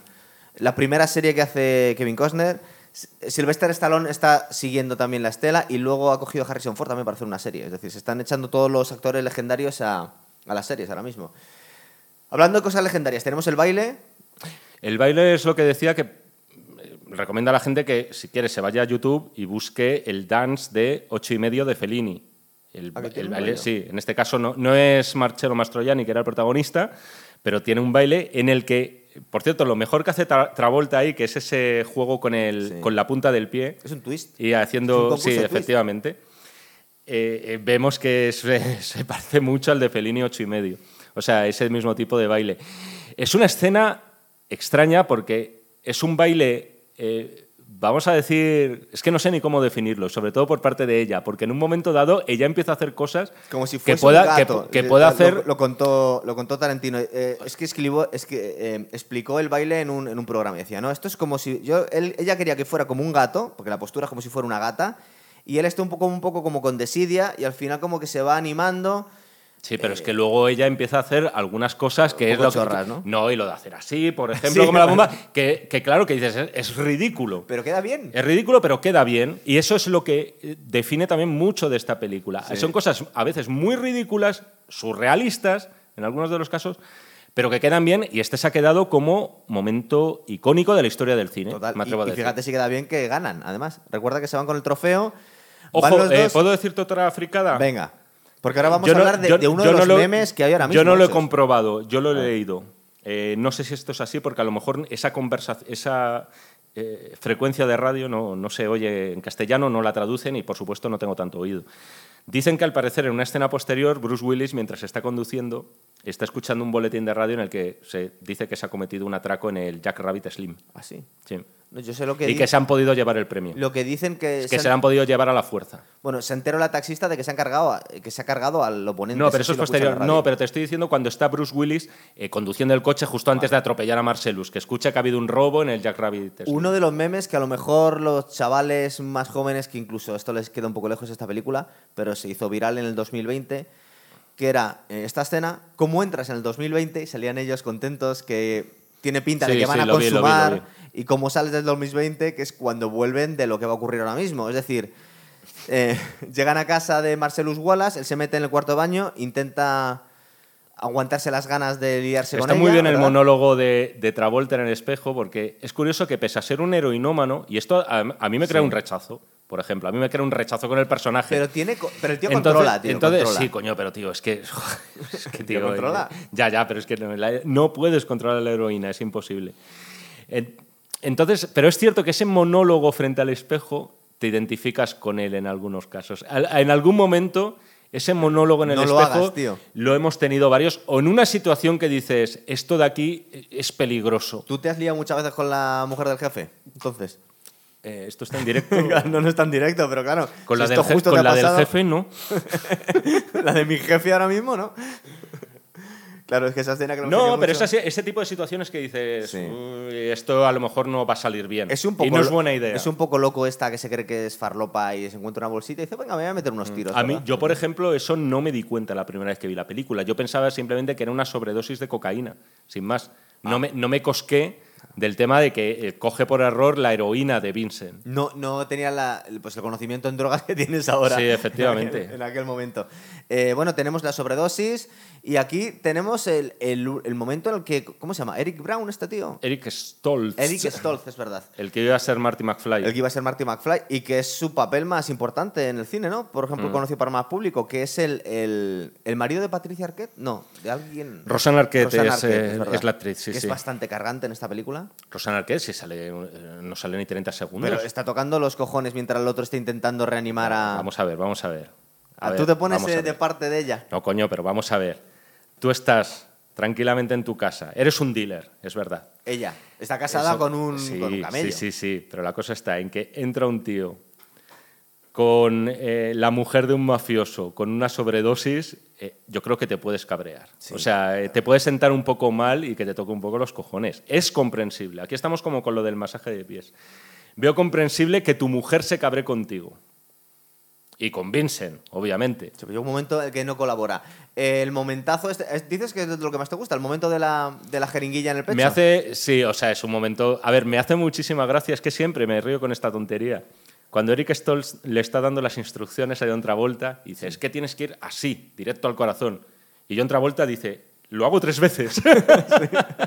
es, es un momento que ahí dije, ostras, esto, eh, aquí viene humor del bueno. O sea, me va a hacer gracia, me va a hacer gracia porque me parece una reacción muy humana. Es que el personaje de Vincent Vega eh, es bastante complejo, porque hay momentos en los que creemos que es un tío un poco tonto, pero por otro lado, el tío cuando filosofa tiene un swag que dicen los americanos muy, muy guay. De hecho, Sí. la cita que tiene, el rollo que tienen Mía y él, mola mucho en la cita. Es decir, eh, es una cita que mola mucho la conversación que tienen. Es un tío, entre comillas, esa cosa que se dice ahora de con mucho mundo, Hmm. pero también es un poco bobo. Sí, Curioso sí, es- tío, ¿eh? yo creo que lo que pierde por ser un adicto a la heroína y ser un asesino, Has llegado, ¿ves? Bueno, sí. eh, lo gana también porque parece un poco Panoli en estas situaciones y, y además le vemos sufrir y le vemos pasarlo realmente mal. Y además lo piensas y dices, "Mm, empatizo contigo. Es decir, si a ti se te muere la mujer de tu jefe, y además es un jefe que tira a la gente por la ventana por simplemente tocarle los pies a su mujer, entonces tienes un problema. Eh, tenemos eh, esa imagen en la que vuelven los dos en el coche. Sí. Después de la experiencia esta, vienen destrozados. Es como si vinieses de un festival de una semana, una cosa así. Y justo después ahora tenemos otro momento que es un... eh, nos vamos muchos años atrás, la que tenemos a Butch viendo la tele unos dibujos animados y sale Christopher Walken. Que Christopher Walken, cuando lo ves en versión original y luego ves las imitaciones que hacen de este tío, es un tío que es- tiene una, una forma de ser muy, muy característica. Da la sensación que siempre es el mismo personaje, es, es él, ¿verdad? Es que tiene, muy- y tiene una mirada también muy característica y tiene, una, y tiene unos ojos, vamos a decir, como eh, muy expresivos y, y difícilmente Christopher Walken ha hecho en su vida papeles de persona normal. Eh, iba a decir en el cazador, en el cazador no es normal, precisamente. El cazador sale un poquito tocado. Está- pero será que este hombre está Luego, tocado hay, también? hay anteriormente, eh, joder, salía además en, en uno de los mejores videoclips de la historia. Fatboy Slim. El de Fatboy Slim. Eh, el mejor por él y por contar y por esa idea. Me parece una, una locura, además. De todas formas, Christopher Walken sale en una peli anterior, que es anterior a Pulp Fiction, que es eh, True Love. True Romance, perdón. Sí, que el- Amor a el quemarropa. guion es de El guion es de. Tarantino y la dirige Tony Scott. Que ahí, por cierto, hostia, a Ton- eh, al personaje de Christian Slater se le aparece Elvis, que también es otro de los grandes iconos que tiene Tarantino. Ta- Tarantino es muy mitómano y estos iconos, él era al parecer imitador de Elvis, apareció en un capítulo de Las Chicas de Oro Sí. eh, haciendo como de concursante y tal. Me, me acabas. Es que. Y entonces voy- voy- Christopher Walken, perdona, ya acabo Claro. nada, y que hace un papelón ahí como villano en la película esta de True Romance, que también a mí me parece una de las grandes de Tarantino sin ser dirigida por Tarantino. Es que acabamos. Nuestro anterior programa era del nombre de la rosa. Y yo estaba pensando, digo, ¿qué otros papeles importantes ha hecho este eh, Christian Slater? No me acuerdo. Coño, al filo del abismo, tío. ¿Qué es eso? La de una película de los 80 de skaters. Peliculón, tío.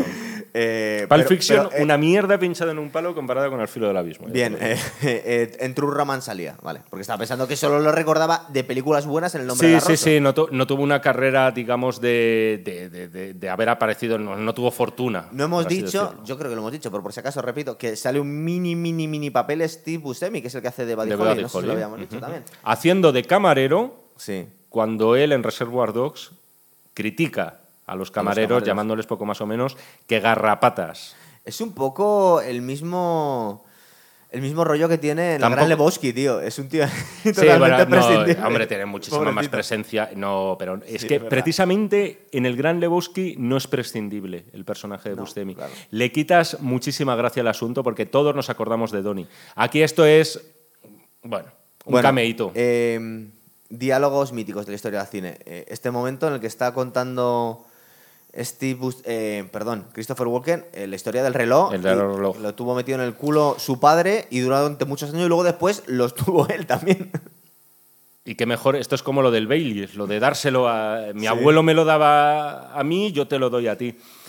Y es un bonito repaso, si te fijas, a la historia bélica de Estados Unidos en el siglo XX, porque al final está Sí, narrando los tres grandes reloj, conflictos. es verdad, sí. Hasta la Primera Guerra Mundial, la Segunda Guerra Mundial, luego en la Guerra de Vietnam. De alguna forma es el devenir de- del país y todo siempre con ese reloj escondido en el recto, ¿no? Podríamos decir. En el culo, es el reloj culero. Eh, parece que lo está. Aquí no lo enlazan. ¿Sabes que hay una leyenda urbana que dice que todos los relojes de la película marcan las 4 y 20? Y que eso es una jerga de, para la marihuana. Pero. Ah, bueno, vale. Ya está. Nada, nada. Perdón, era mi, mi aporte, lo dejamos ahí y ya está. Es que ahora con el reloj me ha venido Es que muchas fricadas con esto. Sí. Resulta que esto no era necesariamente un salto, sino que era lo que estaba soñando Butch cuando eh, se levanta en el momento. No sé si ha sido antes o después de, mm, del combate.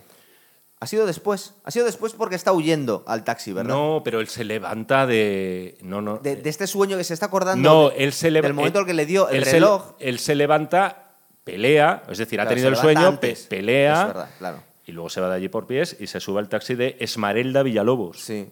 Que esta tía, una tía como muy exuberante, que le gusta mucho el boxeador, casi le gusta más cuando escucha por la radio que se ha cargado un tío, ¿verdad? Hubo, hubo quizás demasiados spin-offs de películas de Tarantino y esta chica, incluso esta actriz colombiana, o bueno, Sí. por lo menos es colombiana según dicen en la película, tuvo su película.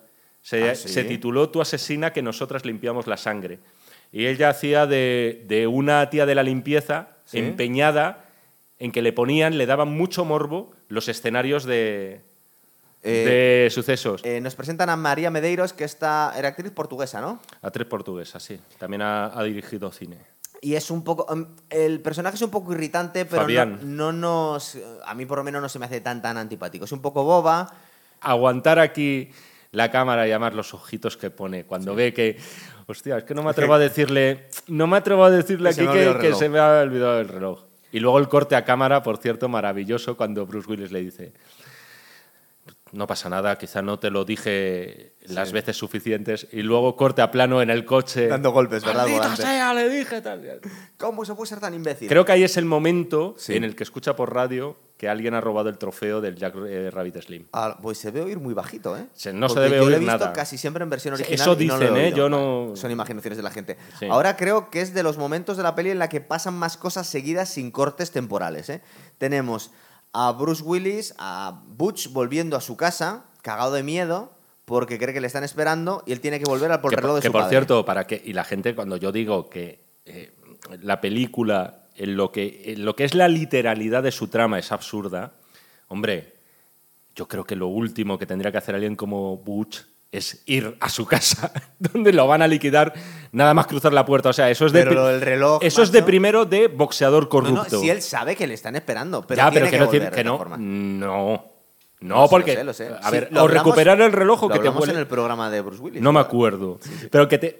recuperar el reloj de familiar, etcétera, o que te vuele en la cabeza. Yo ahí, en fin, no, nunca lo acabo de ver claro. Empieza a ser un poco tonto todo lo que ocurre, porque llega Que a su, es eso, llega a pero su que casa. no es que la gente no lo que a veces la gente, tío, es que parece que hablamos para, en fin, que la gente no lo entienda como una crítica, sino todo lo contrario. Bueno, deja de disculparte, hombre. que no, pero es que la gente luego, tío, es eh, desagradable. ¿Qué más da? Em, llega a su casa y, es- y, bueno, hablando de cosas tontas, elecciones tontas. Luego le entró una apretón a Vincent y se dejó eh, la UCI con silenciador en la, en la Es que de la claro, cocina, tío, macho. claro. Vamos a ver. Y una cosa, Vincent, claro, Que, que le está esperando para matarle. si nos Es ponemos, que, vamos, si nos ponemos literales, Vincent, jo, se supone que se ha tenido que coscar que el tío ha entrado, ¿verdad? Porque tampoco es que sea un gato entrando Bruce Willis. Estaba muy metido en la novela o hacía mucho... No sé. El caso es que... La muerte de Vincent es de las. eh, es a ver, triste, el- ¿verdad? Eh, a, a mí me hace Tonta. gracia. Eh, me hace gracia por lo absurdo y, la ton- y lo tonta que es. Pero, eh, O sea, mí- no hay nada recuerdo- peor- Pero yo recuerdo que en el momento me llamó la atención porque era un tío con el que te habías encariñado. Y, y Hombre, no es- das crédito. Es un, claro, es un, es un protagonista. No es uno de ellos y que te lo revienten así, pues es duro. Es verdad que, que nos, lo, nos, han, nos lo han explicado un poco la. Bueno, tampoco. Se lo iba a cargar igual, pero es que le había tocado los cojones unos. en el bar. Recuerda que le había llamado sonado y había sido muy borde con él, se le había quedado mirando fijamente. ¿Tú crees que Bruce Willis en ese instante tiene presente eso? Si se acuerda. Si se acuerda o está demasiado sonado como para No está sonado. darse cuenta. No está sonado. A ver, es peculiar. Pero porque es así es él. un, pero es un, no- es un no- loco. no, pero es un loco. Es un loco, tío, que para empezar, o sea, no tenía que matar a su oponente en el combate, bastaba con ganar. No era. Pero Jaime, las muertes en el boxeo, yo no sé si alguna vez ha sido intencionada. que ese es, otro toque, ese accidentales, es otro toque de humor maravilloso, aunque no veamos jamás ese combate. Lo, lo cuenta- se lo- esa pregunta ¿Qué se la hace tío? porque ¿Cómo? está muy cachonda la taxista y le cuenta porque dice, es un Sí, boxeador. Y encima va a entrar sin camiseta, quitándose los guantes. y Le le dice, excita pensar el que se siente. Claro, que se siente al matar a alguien. Y le dice, pues me importa una mierda. Era un imbécil, sabía dónde se metía. En realidad los boxeadores es un poco como los toreros. Es decir, tú sabes que te estás jugando la vida, no, pero en el sentido de que tú sabes que te juegas la vida. Eh, entra dentro de lo posible. Mm. Tú, tú lo asumes. Entonces no es que no sea una tragedia, pero que es algo que has firmado tú. Tú sabías lo que te podía pasar. Otra cosa es que te pongas a competir el ping-pong y mueras. Entonces es un poco más duro. Em, Y bueno, mates a tu oponente de un pelotazo, por ejemplo. Tenía que estar un poco anémico. Vaya mierda de jugador de ping-pong. ¿eh? Bueno, igual las pelotas esas duelen, ¿eh? Sí, sí, duelen, sí. Y vuelve feliz y contento Butch después de haberse cargado a- Además, a el tío llega y se hace dos tostadas de estas, eh, que es maravilloso el Sí. plano ese. de tos- unas- No, tiene por- una por- pinta el tío- espantosa Es que los dos son un poco tontos, porque este tampoco comprueba que no haya nadie ahí. Y recuerda que se está haciendo las tostadas y de repente mira un lado y dice, coño, una ametralladora. Sí, que eso es un gran plano de Tarantino porque además vemos de repente la mirada de Bruce Willis diciendo, ¿qué coño pasa aquí? O sea, no sabemos qué ha visto. De repente la cámara baja un poco y vemos la ametralladora, un pedazo de arma. Y me hace también gracia. ¿eh? Me hace gracia, o sea, no me descojono, pero que me hace eh, simpatía el detalle este de que Bruce Willis empiece a limpiar así el arma y el gatillo como con mucho mimo, o sea, como diciendo, vamos a ver, tío, ¿qué más te da? Además. ¿Qué más a te da? O sea, porque Además, esta es la a muerte, o sea, te has Sí. cargado a un asesino. O sea, No, y además para que no le investiga la policía. eh, van a saber que además van a, Además, tronco, van a sumar dos y dos. Es o tu sea, puta casa. ¿Quién la puede pero el tío de repente, Pues ese mimo y con ese cariño de poniéndose la mano dentro de la manga y que- haciendo así con los el Kleenex. Es que los dos son un poco lerdos. Y aparte todas las huellas que habrás dejado, Claro, o sea, que- en el suelo, Coño, tus pisadas. Que es, que es tu casa. ¿Cómo no va a haber huellas tuyas, tronco? ¿Sabes? Es un detalle maravilloso porque se emplea ahí Tarantino sus verdad. 15 segundos para verlo. Son un poco idiotas los dos, pero el que sale perdiendo es el más tonto, que es el pobre Vincent. Eh, volviendo a casa feliz, bueno, a casa no, al, al hotel donde tenía la churri, se cruza, en una casualidad de estas muy tontas, con Marcellus Wallace. Aquí yo veo un clarísimo homenaje a Psicosis. Cuando el personaje de... Mar- No sé si te acuerdas, ¿eh? a, lo, a lo mejor es hilar vi muy fino. hace 20 días. ¿Qué Pues pasó? tío, Marion Crane está conduciendo, se ha llevado la pasta del banco. Ah, sí, se encuentra su jefe. es Y se encuentra su jefe. Tronco, mira, mira, yo una cosa que me tiene maravillado porque son. Nada, lo- no pasa nada, Gonzalo, si es- es fácil de ver no, con práctica. Pero lo que te iba a decir yo, no lo que me has dicho tú. Lo que me has dicho tú es verdad, pero tampoco pasa nada. Aparte, sé que te documentas. Te iba a decir hombre, pero esto es- que es- uno, los grandes. En la lista de los grandes directores del, del cine están eh, Alfred Hitchcock y Quentin Tarantino. Y luego le, le pregunta, y tú ves claros guiños también a, a Hitchcock, pero resulta Claro. que, que Quentin Tarantino, no, él dice que no le gusta mucho Hitchcock. No sé si es el plan rollo ponerse snob, pero le saca muchas pegas, macho. Última, eh, salió hace poco la lista de películas favoritas de Quentin Tarantino, No las que él Hitchcock. consideraba mejores. No me acuerdo, pero ¿sabes cuál era la primera? Tiburón, Ya de luego Spielberg. cosas verdad- La puso por las nubes, que a su vez también tenía cosas de Hitchcock. ¿Y no puso el bueno, el feo y el malo? Sí, lo pondría. Ah, claro. Seguramente estaría, pero a mí me sorprendió esa elección. Y aquí lo que te decía antes, tío, que te coge un clásico como Psicosis y te lo homenajea, pero te homenajea también al cine de Sonic Chiba y al cine de la Black Exploitation de los años 70, Sí. por ejemplo, al cine de Shaft, que yo creo que es una de sus... Jackie- que, que Jackie lo Brown, hizo, ¿no? que lo hizo Samuel L. Jackson. Sí, homenajeó un poquito ese cine en, en Jackie Brown, que es la película justo después que La de después, esa. ¿verdad? Que yo la recordaba peor y la volví a ver y coño, está muy bien. No, No está mal. eh, ay, pierde un poquito de. Hay, hay cosas que molan mucho. Robert De Niro en la película, el personaje también es un espectáculo. Total. La parte final con el tema de los maletines, el dinero, Sí. también mola. eh, Se dilata un poco más. Pan Grier para mí no es quizá una tricaguante guay el peso de toda la película. Y él era súper fan. De hecho, nombra a Pan Grier en Reservoir Dogs Pero, antes de pero trabajar era súper fan ella. porque era la típica actriz de, Black Exploitation, más que Claro, cosa, ¿no? claro. O sea, No en, Re- porque- en Reservoir Dogs ya dice, no, esa es una serie con Grier, que tal, no sé qué. Trabajo con ella. Bueno, el rapto absurdo también cuando se meten en la tienda de empeños mientras se están persiguiendo estos dos. Yo creo que este, aquí llegamos al punto verdaderamente por Esto el es cual ningún, ningún estudio quería hacerse cargo de la película. Y lo ha contado eh, en el programa este que hizo, en el podcast que hizo con, Jo- con Rogan, que le estaba, obviamente, este tiró un poco del hilo y le dijo, oye, eh, cuéntanos un poco si conocías las prácticas de Harvey Weinstein, porque justo estaba en el momento y es su productor de huevos tal. para claro. preguntárselo, ¿eh? Claro, no, no, pero este se lo pregunta cualquier cosa. Es que estos dos son bastante, bastante valientes, vamos. Y él contaba que, bueno, que se rumoreaba que era un poco... eh, so- que, que se le iba la mano con las secretarias y cosas así, que es hasta donde sabía él. Que si no, lógicamente, bueno, ¿qué va a decir también? Él, de hecho, Tarantino estuvo. ¿Qué, qué curso me va a quedar esto? Involucrado sentimentalmente con Mira Sorbino, que si no recuerdo mal, ¿Te Mira? Sor- Mira ¿No? Sorbino es Sí, una sí. de las eh, actrices eh, presunta- presuntamente agredidas o, o marginadas. Por lo menos en la industria, y es cierto que en un momento dado, Mira Sorbino, que en los 90, mediados, parecía, ostras, aquí pedazo de nueva estrella, voló. Desapareció. Y era novia de Quentin. Es verdad, es verdad. Eh, bueno, también tuvo problemas con Wilner Paltrow y Brad Pitt, parece ser que le amenazó a este tío. Bueno, eh, era un secreto a voces en Hollywood. No, sí, eso es un tema eh, espinoso, espinoso porque además eh, Tarantino también le debe mucho a Harvey Weinstein. ¿Por qué sacó lo de Weinstein? Porque en la entrevista esta comentaba Confiar en él para esto. Claro, y, y que, y que el único, la única pega que le puso, o la primera pega que le puso Weinstein fue cuando leyó el guion y dice, tío, me parece todo maravilloso, pero esto de la violación de un, de un mafioso negro enorme, eh, esto el público no lo va a tolerar, mucha gente se va a salir de la sala de cine, yo esto no lo quiero. Y le costó, lo luchó al final, se plantó Quentin Tarantino, se plantó en estos momentos. Eh, ¿Tú crees que, y esa es mi pregunta, ¿tú crees que esta escena, Te escucho, si ¿eh? lo hubiesen quitado, habría afectado mucho a la película porque decía Quentin Tarantino que se negó profundamente porque dice esto tiene que estar porque si no me eh, rompe la peli pero a mí Lo es estaba- una lo- curiosidad lo- pero estaba- tampoco es tan importante Lo no estaba sé. mirando, digo, en el momento en el que se produjo Pulp Fiction, Miramax pertenecía a Disney. ah Entonces tenemos a Disney financiando una película en la cual se muestra una violación masculina. financiando Entonces, a través de un curioso. depredador sexual encima. Dices que sí, lo que pasa es que eso vamos a pensar que por aquel entonces no se sabía. Vamos a No pensarlo. sabía, Yo creo que hay cosas que dices, joder, tío, si, eh, si es tan heavy todo. Sí. Pero bueno, en fin, es un tema complejo. Sí. Me estás diciendo que si elimináramos la secuencia de la. si le hubiese hecho caso bueno, también eh, te a digo una cosa: Weinstein, violación, violación vemos poca Sí. en la película. Es la, decir, la oímos la oímos y vemos un- un- la puntita un poquito al final. Sí. Después.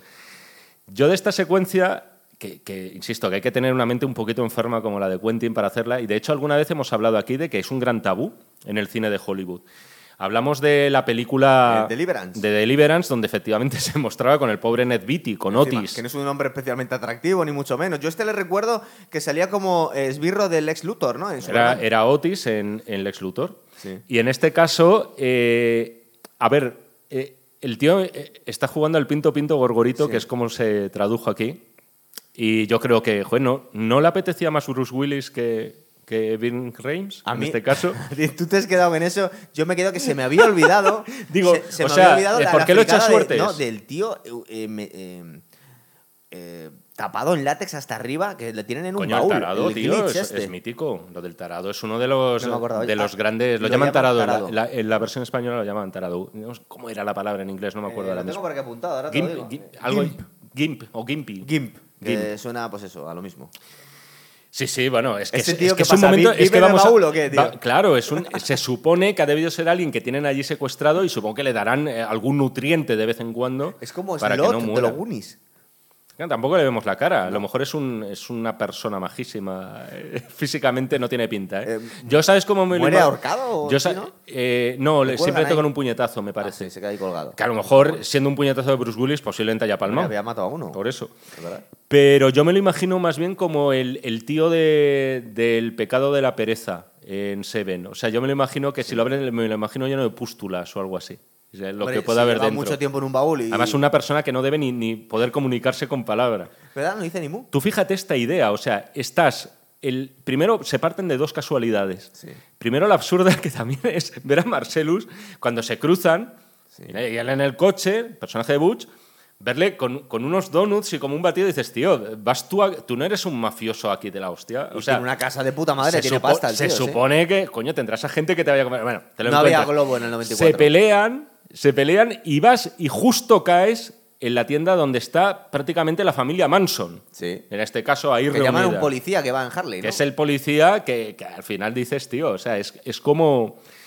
Te mete en un, en un rincón totalmente inesperado la película. O sea, es un giro Sí. que imposible verlo venir jamás, a no ser que te lo hayan contado. Eh, preguntas típicas. Eh, cuando se va a escapar Butch, ¿por qué, ¿Por qué lo salva? ¿Por qué, co- por qué lo salva? ¿Por qué se Tú- coge- Y encima, ¿tú lo que es grandísima es la escena que va eligiendo armas, tío. Esto es típico de un videojuego.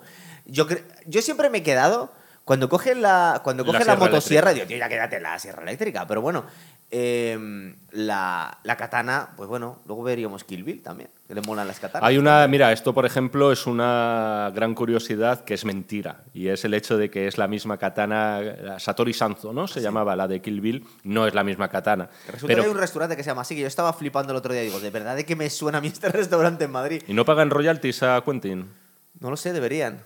La cosa es que eh, aquí se demuestra, esa elección de armas también me parece la leche, porque dices, a ver, eh, bueno, es verdad, primero vamos a pararnos en por qué hace Bruce Willis, por qué hace Butch lo que hace. Claro, le te iba a decir.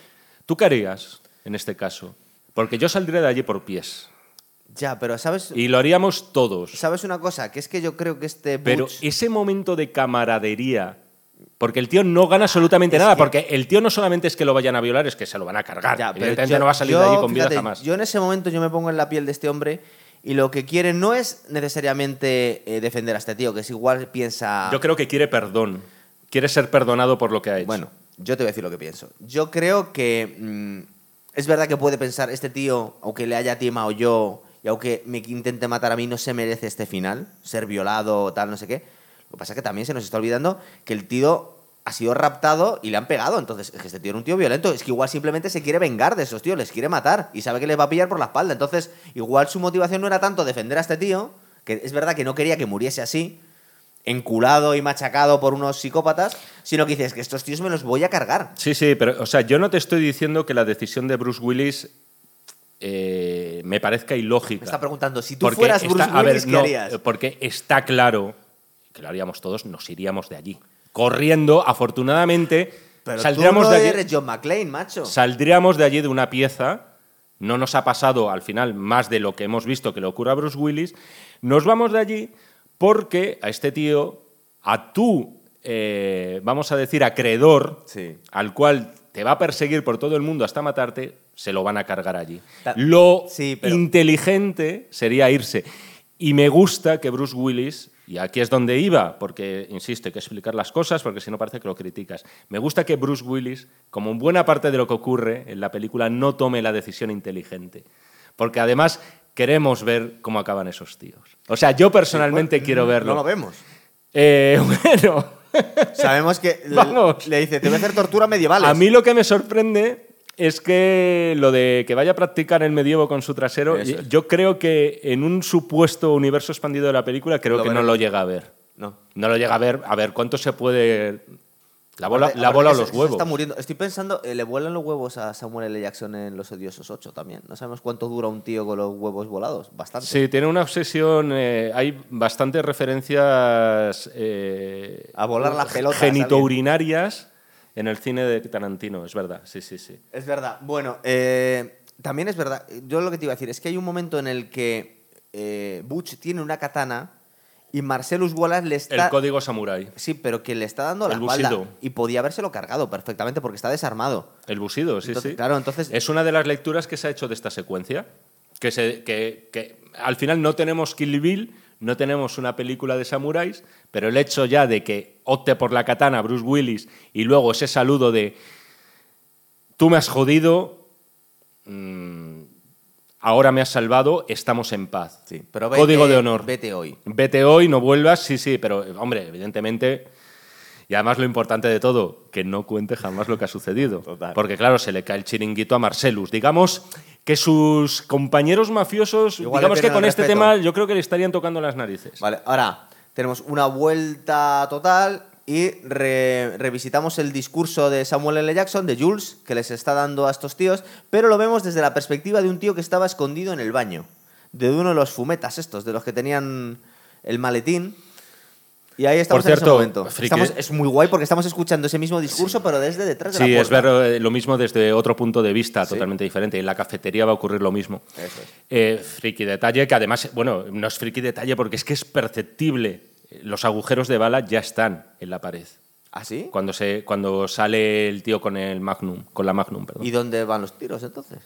Que ya están en la pared. O sea, ya los agujeros, los agujeros que ven Travolta y Samuel L. Jackson a su espalda ya están Antes de que a disparar. de que el tío salga de donde está escondido y empieza a dispararles. Ya está, no, no sé, llámalo fallo de. A lo mejor es una cosa de estas de meta realidad de Tarantino, o puede ser una cagada, puede ser las dos O cosas. a lo mejor en este momento mueren y estamos en el sexto sentido. Creo que hay eh, gente que, por supuesto, ha hecho esa lectura. sí. sí, sí, sí, que lo hacen ya no desde un punto de vista. yo que seguían los agujeros esos, tío. No sé si en la primera vez, cuando se cargan al. eh, que no vemos que se lo carguen, pero bueno, no sé si la primera vez ya los vemos. Sí. Es decir, justo después de la discusión del masaje y todo esto. En este momento en concreto en la casa, los vemos poquito antes. Vale.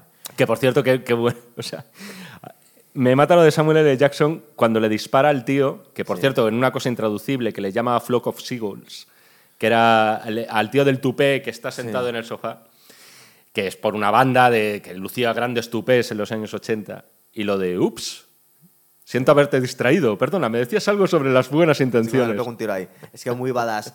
Eh, es, es maravilloso. Lo de Samuel L. Jackson hemos hablado poco de él, pero yo creo es que, que ahora... tampoco tiene a- tantos minutos en la peli, ¿eh? ahora, ahora llega el momento. de Es Samuel. verdad. Ahora, eh, Samuel. está soltando su discurso, le, eh, se carga al, al colega este y le interrumpe el tío este acribillándoles, pero en este momento que tiene una experiencia religiosa, eh, son acribillados, pero ningún tiro les llega, ¿verdad? experiencia. Claro, es decir, le- eh, no, porque él se lo toma así. Vincent se lo toma como una casualidad y este, de alguna forma, nos están explicando porque Jules decide, por lo menos eso nos dicen al final de la película, retirarse de la vida del crimen. Vincent sigue y acaba muriendo. Es decir, que queremos pensar que Jules sobrevive. Está bien visto eso, sí. Se supone que cuando muere Vincent, Jules, si ha cumplido su palabra, a lo mejor él habría estado también en esa casa. No- A lo mejor habría estado también en la casa de Butch cuando Butch eh, irrumpe allí en busca del reloj. No le dice que se va a dedicar a recorrer el mundo. Sí, como dice- Kane en Kung Fu. Sí, es decir, como David sí, Carradine. Lo que dice, lo que vas a ser es un puto mendigo. Le dice. Sí, a mí me sorprende eh, que se cabre tanto eh, John Travolta con él. Digo, tío, déjale, joder. Ya la- Le- le- como que le jode la redención que quiere emprender, porque es una No, redención. lo en que no quiere es regla. que sea un hippie, tío. Ya, pero que dice, tío, déjale, es Jules, joder. Es que a. Quentin Tarantino no le gustan los putos hippies. no, tío. nunca le han gustado. Nunca le han gustado. dice, vas a ser un bam. A ver, a mí me hace gracia, no le han gustado, pero ha coqueteado también con esa cultura, ¿sabes? Es verdad. Eh, Estuvo en Ámsterdam en bueno, un coffee aparte, preguntas retóricas un poco chorras. ¿Por qué se carga a todos los fumetas y se llevan a uno en el coche como una mascota? Puede ser porque sea un, un gancho de ellos, un confidente, un, Ah, sí, el tío este, el, el chaval este negro era, un confidente. No se me por ocurre. Eh, Pero a. ¿eh? Se ¿Por te qué no? ¿Por qué, por qué tiene un trato diferencial?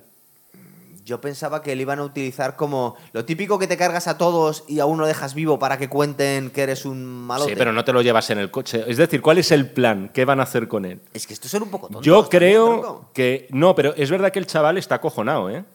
Sí. El chaval, antes de que pase lo que le, lo que le pase. Es genial esa escena, macho. Eh, ¿Cuál- que- cuál de todas? Que se, esté- se, se gira, cuando están hablando los tres, con toda la pasimonia del mundo, con una conversación totalmente Ah, casual, sí, sí. pone así la pistola y de repente pilla un bache y le vuela a los sesos. Yo, tío. la primera vez que. yo te voy a ser sincero, la primera vez que vi la película. Digamos que aquí fue ¿No cuando. flipaste? Am- Yo aquí. eh, Tenía 15 o 16 años. Aquí fue cuando verdaderamente ya entendí lo que estaba haciendo Quentin Tarantino, que era una broma tremenda. Porque yo me. Yo la vi, joder, siendo adolescente, ¿qué quieres que te diga? Estoy siendo sincero, me estoy abriendo en canal. Eh, yo me la tomaba en serio. Me tomaba en serio. Hasta La- este punto te estamos tomando en serio la película. Entiéndeme, sí. más o menos. O sea, yo veía y, y- y- y tal, y había cosas que, bueno, sí, me, me hacían gracia, pero digamos, en- entiéndeme, ya sé que la parte de lo de la adrenalina, Muchas la cosas, inyección, sí. me hizo gracia y tal, pero digamos que, digo, aquí fue donde yo disfruté de verdad plenamente y entregándome eh, plenamente a la película. Es decir, con toda esta muestra de humor negro y ver a estos, tíos, a estos tíos que de repente están fastidiadísimos porque están cubiertos de sangre y en ningún momento a nadie le importa una mierda que se hayan cargado a un chaval. Y los tíos preocupadísimos por, por el, el- el coche, el tapizado, ¿qué vamos a hacer? Dios y, mío. y que nos están viendo toda la gente. ¿Sabe lo que se me ha venido a la mente? Es que, claro, todas estas cosas han sido inspiración de muchas cosas que han venido después. Me acuerdo de la escena en la que cae la bañera con el, con el cadáver del, del, del camello muerto en Breaking Bad. Es decir, estos momentos de humor negro, de escandalizar a la audiencia, de tal.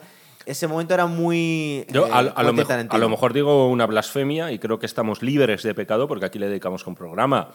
Pero yo creo que Los Soprano, no te digo que Los Soprano tienen su propia personalidad y es He innegable. dicho Breaking Bad, pero bueno, sí, es de las grandes series. No, no, la sí, sí, no, que lo de Breaking Bad es obvio, vamos. Pero eh, no, no. No, está bien visto, está bien visto. Breaking Bad es, es también hija de algún modo de, de todo este tema del humor negro. Y por ejemplo, en Los Soprano, más que por el humor negro, yo lo veo por el costumbrismo del gángster.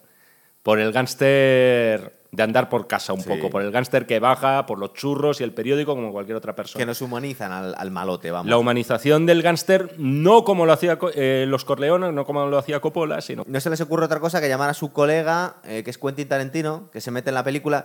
Yo creo. Se nota el bajoncito de, de Tarantino comparado con, con ellos dos, que son dos fabulosos actores, y luego Quentin. Es que, tío, yo creo que Quentin Y- Tarantino y en se da versión cuenta- original no gana. Sí, pero es que yo creo que Quentin Tarantino, que se reduce mucho, y aparte me saca de quicio en Reservoir Dogs, porque es muy histriónico, es una persona, es que es un tío muy raro, y esa está un poco desagradable, pero Es ¿sabes lo raro físicamente, Físicamente, decir, y, y es de muy nervioso. A mí me han comparado con Tarantino mucho. alguna vez. no, sé, no sé. Yo te veo mucho más guapo, entre otras cosas. Es posible Pero que él no tiene tengas- más pelo, Bueno, ¿sabes? Tampoco mucho tampoco más. ¿no? mucho más. Eh, Algo se ha hecho, además. Vamos a hablar de este tema. Me, me inter- del- me del pelo interesa. de, o sea, de Tarantino. Monopolizar no, ahora mismo. de, la- el- de la- No, venga, venga, de lo vamos. raro que es este tío. Y, además es un tío que cada vez que se ha ido haciendo mayor está más raro. Es más raro todavía. Mira que era feo y raro. No, lo que te digo es que él, con muy buen criterio, se va sacando de sus putas películas. Él, es decir, en, la, en, en Reservoir Dogs a mí me, me saca de quicio. Es, es mal actor y es un tío desagradable a la vista. Y en Sale la, menos Y la segunda se Dogs, saca ¿eh? él mucho menos en Pulp Fiction. Mm. Y el único pero que le pongo yo a la película, que no es un pero, pero pega un poco bajona cuando sale él. Porque es mal actor y, y- y con el ritmazo que lleva la peli sale él y dices... "Mm". Y, No, a ver, y- no- y se no- tiró muchas películas a lo que no se volvió a sacar, ¿eh? A ver, ni, ni muchísimo menos para mí arruina la- el tercer segmento, da- da bajonito. que es lo de la situación con Bonnie, que, claro, es una... Suena mal en castellano porque situation, ya sabéis, queridos amigos angloparlantes, significa problema en determinados contextos. Bonnie. No, situation. Ah, bueno, sí. No, es que Bonnie podía ser como... Es que dice, la situación con Bonnie es un poco extraño. Lo de la situación con Bonnie en castellano no suena natural. Una activación africana. es que- el que problema con Bonnie. Bonnie podía traducirse como huesito, que es una de los miles de, de, de, símiles que se puede poner con un pene erecto también. Mm. Bueno, que también que tiene ese nombre la mujer Sabes de que Quentin. según Freud tú estarías enfermo, ¿verdad? Por decir eso, ¿no? Pero que, que- que es, que es lo- el, el término que se utiliza en Estados Unidos. Tú no puedes ir diciendo Bonnie constantemente. Boner. Oye, tener un boner es, eso, es, exactamente. eh, Bueno, el caso es que están preocupadísimos con que venga la mujer de este, Sí, que es, es- afroamericana, y es porque creo que está. Ah, no, es que lo sacan, porque está diciendo muchas veces de N-word y al final dice, no, que mi mujer es que es negra también. hmm. Y llaman al señor Lobo, que yo sé a ti que te encanta este. Sí, pero es súper absurdo. Para empezar, Pero es muy o sea, grande el, personaje, tío, del ¿qué- señor Lobo, tío. qué hora dirías que es de la mañana aproximadamente? Yo te lo puedo decir porque me fijé. Las 10 de la mañana, por ejemplo. Es un poquito antes. Sí. Es las nueve y pico. Es que allí madrugan más. ¿Dónde coño está el señor Lobo cuando está hablando por En teléfono? un guateque, ¿no? Con... Está en una fiesta de noche. Sí, pero vestido con frac a las nueve y media de la mañana. Y tiene un Ferrari, tío. ¿Pero esto qué es? O sea, quiero decir, ¿de Tío, dónde sale? Aparte que, que aquí debe tener pero- sus 50 años el colega y está con, de smoking con un Ferrari. Es- Sí, sí, pero va- vamos a lo importante. ¿Quién Ah, está de smoking en una fiesta de noche a las nueve y media de la mañana? Es que eso no tiene, Pues un after. que no tiene ningún sentido.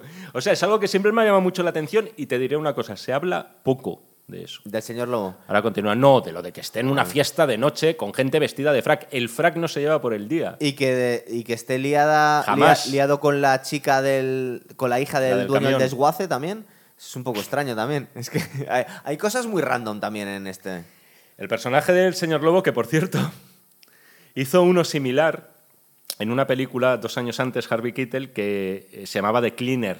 Lo llamaban así es el limpiador. solucionador, ¿no? Que lo llaman. Cleaner, el limpiador, el solucionador. La película era La Asesina, que era un remake americano de Nikita. Sí. Una película que, por cierto, está muy bien. De Luc Besson, la vi hace poco, de los años 80, la tenía ahí pendiente. ¿No Hicieron- hacían Mira Sorbino? o hicieron- hacía un no, era? Bridget Fonda. Es verdad. Era Bridget Fonda, la película, eh, un flop, como dicen en, en Estados Unidos, fracasó. Pero es verdad que de algún modo recupera. Y a mí lo que siempre me hace gracia es que joder, tratan al señor Lobo como si fuera un genio. Sí.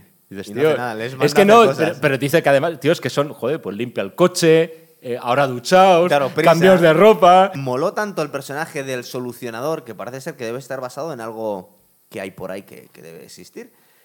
De, mm, de Harvey. Hoy se me va a salir. Harvey. Keitel. Harvey Keitel. Que hicieron una serie que no está mal, del Lips Rider, que se llama Ray Donovan, que básicamente es un solucionador de problemas de, de gente. Es decir, eh, Sí, sería- con, eh, es verdad que, es bastante más competente Ray Donovan que este señor Lobo, que es un tío que mola mucho, va en Ferrari y, y básicamente Hombre, manda a hacer cosas. Eh, Manda a hacer cosas que, insisto, A- a mí una sacar escena- la basura, meter la basura en el cubo de la basura. O sea, Hay una cosa que me, que, que me encanta, creo que lo dice Jules, que les viste de esta forma que parecen guiris ahí en Benidorm. Sí. Y le dice, vaya pintas subnormales que te Sí, es tu ropa, cabrón. Es tu ropa, tío. ¿Sabes? Y es verdad. Y en ese momento se podían haber reído de él. Dice, porque esta ropa es tuya, tío. Eh, sí, sí, sí. Lo que pasa es cómo les sienta a ellos, que efectivamente. Em, Irrealizable a día de hoy. Pero todo es irrealizable, Jaime. Sí, no, nada. pero en este caso, yo- nada. en, este caso, bueno, eh, puedes entender que dices, Yo no te voy a ir a Tropic Thunder, que tiene 10 años, pero es que no se puede hacer prácticamente nada. Yo creo que las películas de hace 3 años ya no se pueden hacer hoy. O sea, estamos en un mundo tan histérico que, bueno, yo no sé dónde llegaremos. Menos Taylor Sheridan. Yo te lo recomiendo, apúntatelo. Eh, bueno, ya tenemos el final del- de, la película. Se cogen un taxi. Parece que están enfadados entre ellos y luego dice, ¿te apetece desayunar? dice, venga, sí, vamos a desayunar. Y volvemos al punto de partida de la película, que es una cosa muy guay, la en la que están en la cafetería y la mala suerte que tienen este Tim Roth y Honey Bunny, que tienen a estos dos energúmenos justo en la, en la cafetería que ¿Sabes que, por atracar. cierto, la frase de, de Honey Bunny no es exactamente igual como la pronuncia al principio? Mete un fucking de más, me parece. No es Hay un exactamente... error ahí, ¿no? También eh, se le preguntó a Tarantino, esta es una de las películas posiblemente más eh, sobreanalizadas de la historia, y se le preguntó a Tarantino y dijo que no, que no era un error, tenía sentido porque esto es la conversación que está escuchando, es el momento que está escuchando Jules. Y Ahora se nos está contado y eh, posiblemente escuche un fucking más del que nos pudo parecer nosotros desde la perspectiva de ellos. No, al final les sacan todas las pistolas y estos tíos se vienen abajo y al final nos damos cuenta que son unos atracadores de medio pelo porque están cagos de miedo cuando dan con estos tíos. Hombre, te digo una cosa, eh, atracadores de medio pelo sí, pero muy bien organizado todo para ser improvisado. Es decir, que el tío vaya a la cocina deprisa y corriendo, saca a todos los cocineros de ahí, Sí. porque no puede ver que haya... Es decir, es algo que no está tan mal, aunque luego les sale como les sale, y que por Y cierto y no les sale mal. De alguna forma les eh, siente un poco de compasión o respeto profesional este Jules porque les deja llevarse el dinero en su cartera. Que recuerda que esto, lo que está diciendo Vincent, dice, le voy a volar la cabeza a estos tíos. ¿Cómo por les das tu dinero, tío? Dice, estoy comprando algo, dice Jules. ¿Y qué está comprando? Está comprando Su su, vida. nueva vida. No, su vida, la de él. Dice, te doy este dinero para no tener que matarte. Porque si me hubieras conocido en el pasado, ni veías mi dinero y te mataría. El nuevo Jules, el Jules que ha sido ahora revelado por esa nueva palabra de Dios, Sí. te perdona la vida, te da el dinero y te daría incluso el maletín si no fuera porque no es mío. Y eso no te lo puedo dar. O sea, por el maletín sí le pegaría tres tiros. Lo que pasa es que Ringo lo entiende bien a la primera. Me encanta el diálogo este primero, justo antes de que le coja la muñeca y, y ya le agarre, el diálogo este de no quiero ofender tus sentimientos, pero no es la primera vez que me apuntan con un arma. Por eso te decía yo, más allá de- del cariño y, el- y el- la conexión emocional que tengamos con cada película, que muchas veces, yo lo he hecho más veces, eh, depende del momento en tu vida en lo que lo ves. Y muchas veces en unas películas eh, significan mucho en un momento y en otro, pues no para Haber tanto, visto claro. Reservoir Dogs con 13 años. Claro. Claro, yo es que lo he visto pues más mayor. Eh, pero a mí por eso me parece esa película redonda dentro de las de Tarantino, porque hay algunas, vamos a ver, todas las películas de Tarantino tienen algo, eh, incluso Maldito Bastardos, que fíjate, lo decir ya, me parece bastante mala la película, pero eh, solo por, los, por la escena del principio y la que hace este, ¿cómo se llama? Hombre, Eh, eh, es una película, Oscar, este es tío, ¿cómo se una película en la cual Hans Landa, Hans Landa. Christoph Waltz. Christoph Waltz, solo por esas escenas merece la pena, pero, Pero el resto Hans, de la película La- me parece Landa bastante mala. es uno de los grandes hallazgos del cine de los últimos años, que es cierto que luego ha funcionado... Sí, porque siempre hace de lo mismo, ¿sabes? En- Luego lo ves en- como Blofeld en, en, Fatal, es verdad, en sí. Spectra, creo que era, ¿no? Sí, sí. Spectre, bueno, y, y en el resto, ¿Cómo? que salió una vez más después. Ah, en No Time to Die también. Eh, ¿Aparece? Ah, que no la has visto, Jaime. No, no la he visto. Sale poquito. Ah, Pero es el malo malo, el, que, el malo oficial de esa película. Te, ya te he hecho un poco spoiler, macho. Ya veremos. Ah, De todas maneras, puedes verte nuestro programa que hizo con. Javier Ors de las películas de, de Daniel Craig, que si también la vais- hablamos si de me la vais a reventar, pues no quiero No, la verlo. reventamos, claro, por supuesto. Oye, pero... una cosa, no hemos hablado... ah, ¿O querías ya acabar? No, la película la hemos terminado, pues ya nos hemos puesto No, a hablar pero del cine de Tarantino no- y te decía que esta me parece redonda y muchas películas de Tarantino que todas tienen algo por las que merece la pena verlas, pero que ninguna me parece tan redonda como No, esta. Y sí, algunas sí, que son directamente medio malas. De todas formas, medio malas. eh, me, me resisto a calificar a Tarantino como un, one- un one hit wonder No, en este caso. ¿eh? No. Tío, un Hijo respeto. puta, yo no he dicho eso, cabrón. Eh. Sabes que es de primero de demagogia, es decir, Total, te acuso macho. de algo que no. Madre mía. Yo, pero no he dicho que lo hayas dicho tú. Te Tú te has dado por aludido. por algún partido por político aludido. porque has hecho demagogia, pero vamos, Estoy dando, estoy dando clases, me voy a presentar. Me voy a presentar. Y por el que sea, porque Tengo- me da lo estoy, mismo. estoy juntando los avales ya. Total. Tengo ya. ¿Y te da lo mismo el partido? No, Como- pero oye, una. Sí, sí, claro, el partido. eh, Lo de menos. eh, El GIL, lo voy a llamar. Total. el Grupo Independiente Liberal. Que, tío, que. a- a- no sé si hay algo. Es que te iba a retar a que me las clasificaras del 1 al he 10. dicho, sí, cuando quieras. Además, Pues es algo que tengo pendiente hacer. Vale. eh, Hemos quedado en que está la vamos- 1. No, vamos a Está empezar. la 1, ¿no? Lo voy a pensar. Vale. En el número 9, Death Proof. ¿Sí? En el número 9, Death Proof. Para Pero mí. está entretenida para mí. y, y- y los malditos bastardos. que esté en hay el pu- momentos que. oh, un número 9 de Tarantino equivale a lo mejor al número 1 de cualquier otro director. Eso te lo en Vale, cuenta, bien, ¿vale? Está en modo Proof. demagogia total este. Death Proof. no- Bien no, queda. de demagogia, de demagogia nada, joder. Si lo hacemos dentro de lo que es Tarantino, Sí. Django para mí la octava. La séptima, posiblemente, estamos yendo de menos a más. Sí. La séptima, ¿Alguna Malditos Bastardos. vez? ¿Qué maldito He dicho bastardos Diosos es? 8 ya, ¿verdad? Le he dicho No, antes. no lo has dicho todavía. Ah, no, no, no. eh, ah, no, pues perdóname, la séptima, Odiosos 8. La sexta, Malditos Bastardos. Te me trajo Ay, no, empiezo, empiezo otra vez. Empiezo otra vez. No, no, ¿eh? no, no, claro, es que así de improviso. Vamos a ver. Eh, ¿Qué coño? De mayor a es que va a ser más fácil Más así. fácil. En el número uno, Pulp Fiction, pero no a muchas distancias de Reservoir Dogs. En el número dos, Reservoir Dogs. En el número tres, vamos a decir Ahora, Kill Bill, Kill Bill. ¿Uno o dos? ¿Te da lo mismo? para mí uno. Sí, es mejor la uno que la dos. Eh, para mí la uno.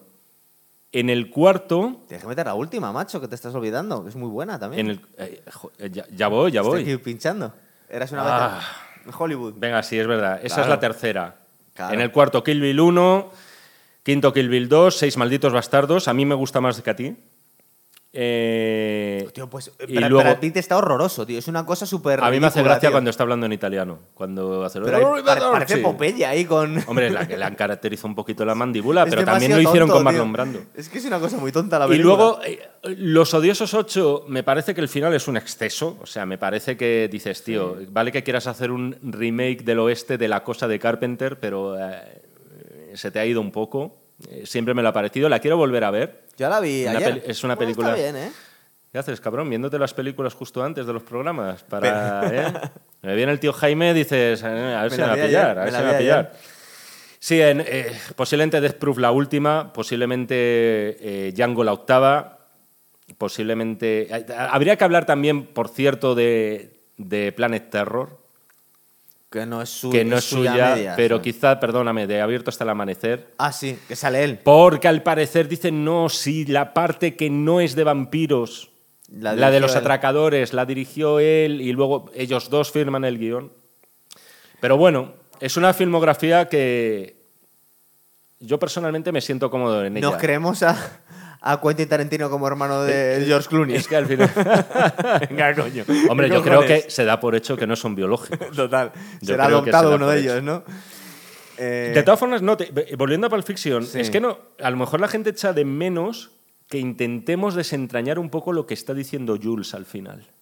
Joder, sí, yo creo que nos hemos. Bueno, No, con el tema, bien cuando le, está, cuando le está diciendo todo este tema de lo del hombre justo, dices, a lo mejor yo soy el hombre justo, eh, tú eres el, callejón de los... eh, tal, me pierdo un poco, eres el- el- las almas perdidas El y el señor 9 milímetros, ¿el fumeta? Eh, no, no, no, no, no, momento. el momento final entre Tim Roth Ah, sí. y Samuel L. Jackson. Yo ahí Es tengo... verdad, que yo- otra vez del discurso que suele es dar, que es verdad. ahí sí. es cuando está explicando lo que él quiere decir. Y que es un rayar hasta el infinito, porque también puedes meter lo del maletín, que está ya en medio abierto también en que ese es cuando momento. lo tío. hemos comentado hace dos horas, Sí. que es cuando se le, se le ilumina. Sí, pero yo creo que el, el maletín es accesorio a lo que se trata en este momento. El speech de Samuel L. Jackson, que casi parece como si Tarantino estuviera haciendo, se pusiera pacifista, se pusiera hippie en ese instante. Está haciendo como una crítica de la violencia, diciendo, tú yo no ves- soy tan malo. Tú cuando ves esa escena no te pones en la piel de, de John Travolta y te dan ganas de que les acribilla a estos. Porque es lo que nos está Que, saliendo que, a por todos. cierto, Mata estos volvemos a tener. tronco. Acaba la película, solo que de forma muy diferente a Reservoir Dogs, pero tenemos otra vez un, Triangulación. un- de- una triangulación de ¿Y fuegos. dónde vimos eso? ¿En qué película preferida de...? Pues en una de Sergio Leone, que posiblemente era por un puñado de dólares, o la No, muerte. la última. eh, el bueno, el feo del el malo. bueno, el feo y el malo, es, perdón, perdón, es verdad. Claro. Lee Van Cleef y. Sí. Que es Cierto, como cierto. el, el- la, la- la escena Cierto, cumbre cierto, de esa sí, sí. película, es su peli preferida, no se cansa de homenajearla. Por eso yo te digo que a mí me encantaría, puestos a fantasear, que metiera a Clint Eastwood si sigue vivo en, en su última peli, tío. Que Clint Eastwood es. por- para la desgracia es que tiene 93 años, va Sí, a su última este año. película, aparte, daba un poco de, de penita ya verle, ¿verdad? ¿Cuál era? ¿La de la mula? No, era otra No, más. eh, era. eh, Cray Macho. Cry Macho. Sí, estaba ya demasiado hecho polvo. Bueno, esta peli... Aunque, ¿quién llegará a esa edad? 93 palos y dirigiendo películas, es tío. que es Clint Eastwood. Es ¿eh? un milagro de la naturaleza. Esta es la cosa entre él y Chuck Norris, a ver quién puede más, macho. Bueno, dos Eh, carreras gemelas, vamos. Dos tíos duros. Ahí lo Dos dejamos. carreras artísticamente hablando similares. sí, sí. El director de... Eh, Un día tenemos que hacer un Delta Force 2 o algo de esto. eh, yo ahora, Desaparecido en yo ahora, combate, eh, porque el otro día estuvimos, al final del programa del Nombre de la Rosa, estuvimos aquí proponiendo y al final nos han pedido, como estamos haciendo cine histórico con Jorge, que hagamos Enemigo a las Puertas, porque estamos en Jack Joxa, ¿no? Jack, ¿no? Eh, yo quería hacer el oso, pero es que no es muy conocida, entonces bueno. eh, Bueno, hicisteis En Busca del Fuego, además. Hicimos En Busca al Fuego, que como curiosidad es la única, es el único, Ron Perlman es el único que no lleva maquillaje, haciendo de neandertal. Ya me sorprende. En el nombre de la rosa sí lo pusieron Y en, Hell- en Hellboy lleva maquillaje, curiosamente, ¿eh? ¿Qué te apetece? Porque de Tarantino habría muchas, por ejemplo, ya hemos Sí, dicho... claro. Es la primera vez que hablamos de Tarantino, ¿no? Me Sí, parece. la primera. Nos estamos haciendo aquí el... Tiene mucho que ver con, con Sergio Leone. De hecho, la última película directamente era así una vez. Directamente. Hombre, sí, no. eh, ese- es un padre espiritual. De hecho, extrañaba, siempre ha querido rodar un western y ya lleva dos. Aunque bueno, La de Django muy a su- no, pero muy a, muy a su manera y, Sí. y tal. Bueno, Una- uno de los fetiches de, de- entre otros, de Quentin Tarantino es Star Trek. Y de hecho ese ¿Ah, rumor... sí? sí, sí, sí, le gusta. ¿Que le va a hacer algo de ciencia ¿Qué le gusta? Ya te digo...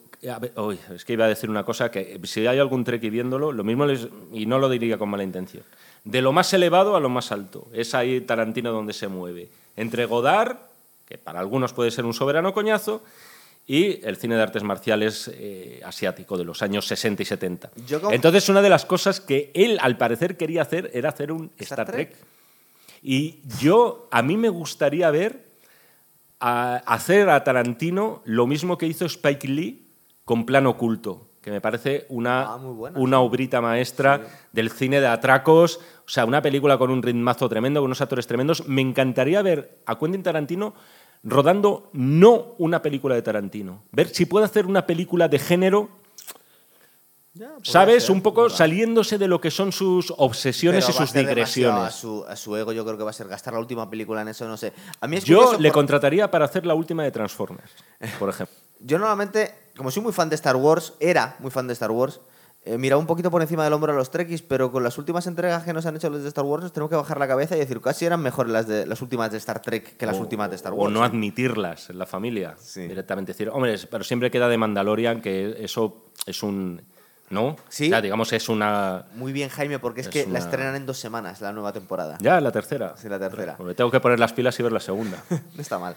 Bueno, pues lo dejamos aquí y vamos pensando, nos, nos escribís aquí qué podíamos hacer. Algo más de Tarantino, que es verdad que lo tenemos un poco abandonado. Eh, recomendarla. Es que. oh, no sé. Yo, Es yo que- no he hecho mi clasificación porque está más o menos de acuerdo contigo. Yo Reservoir Dogs la bajo, eh, Death Proof la subo un poquito. Lo maldito bastardo yo creo que la tiro abajo del todo porque me parece que menos esos Pe- grandísimos peor momentos... malditos bastardos que Django. Es ¿De que verdad? Es que me gusta, me gusta Samuel L. Jackson de hijo de puta y Leo- Leonardo DiCaprio. Es que me- Hombre, sí, sí, una cosa no quita la otra, pero quiero decir es que verdad como... que Jamie Foxx es un poco más... Pero eh, a mí... Pero es que Maldito Bastardos es, yo creo que, fíjate lo que voy a decir ya, venga, ya que nos han visto hasta aquí, me parece muy, me parece una mala película con dos momentos grandísimos, los dos diálogos que Pero es que este precisamente Waltz, lo acabas de definir.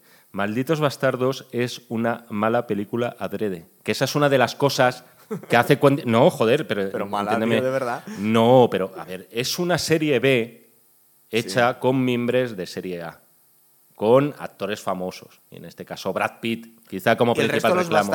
Esta película todos, es una... En realidad no es un remake, pero es que copió hasta el título de una peli mala Ah, sí.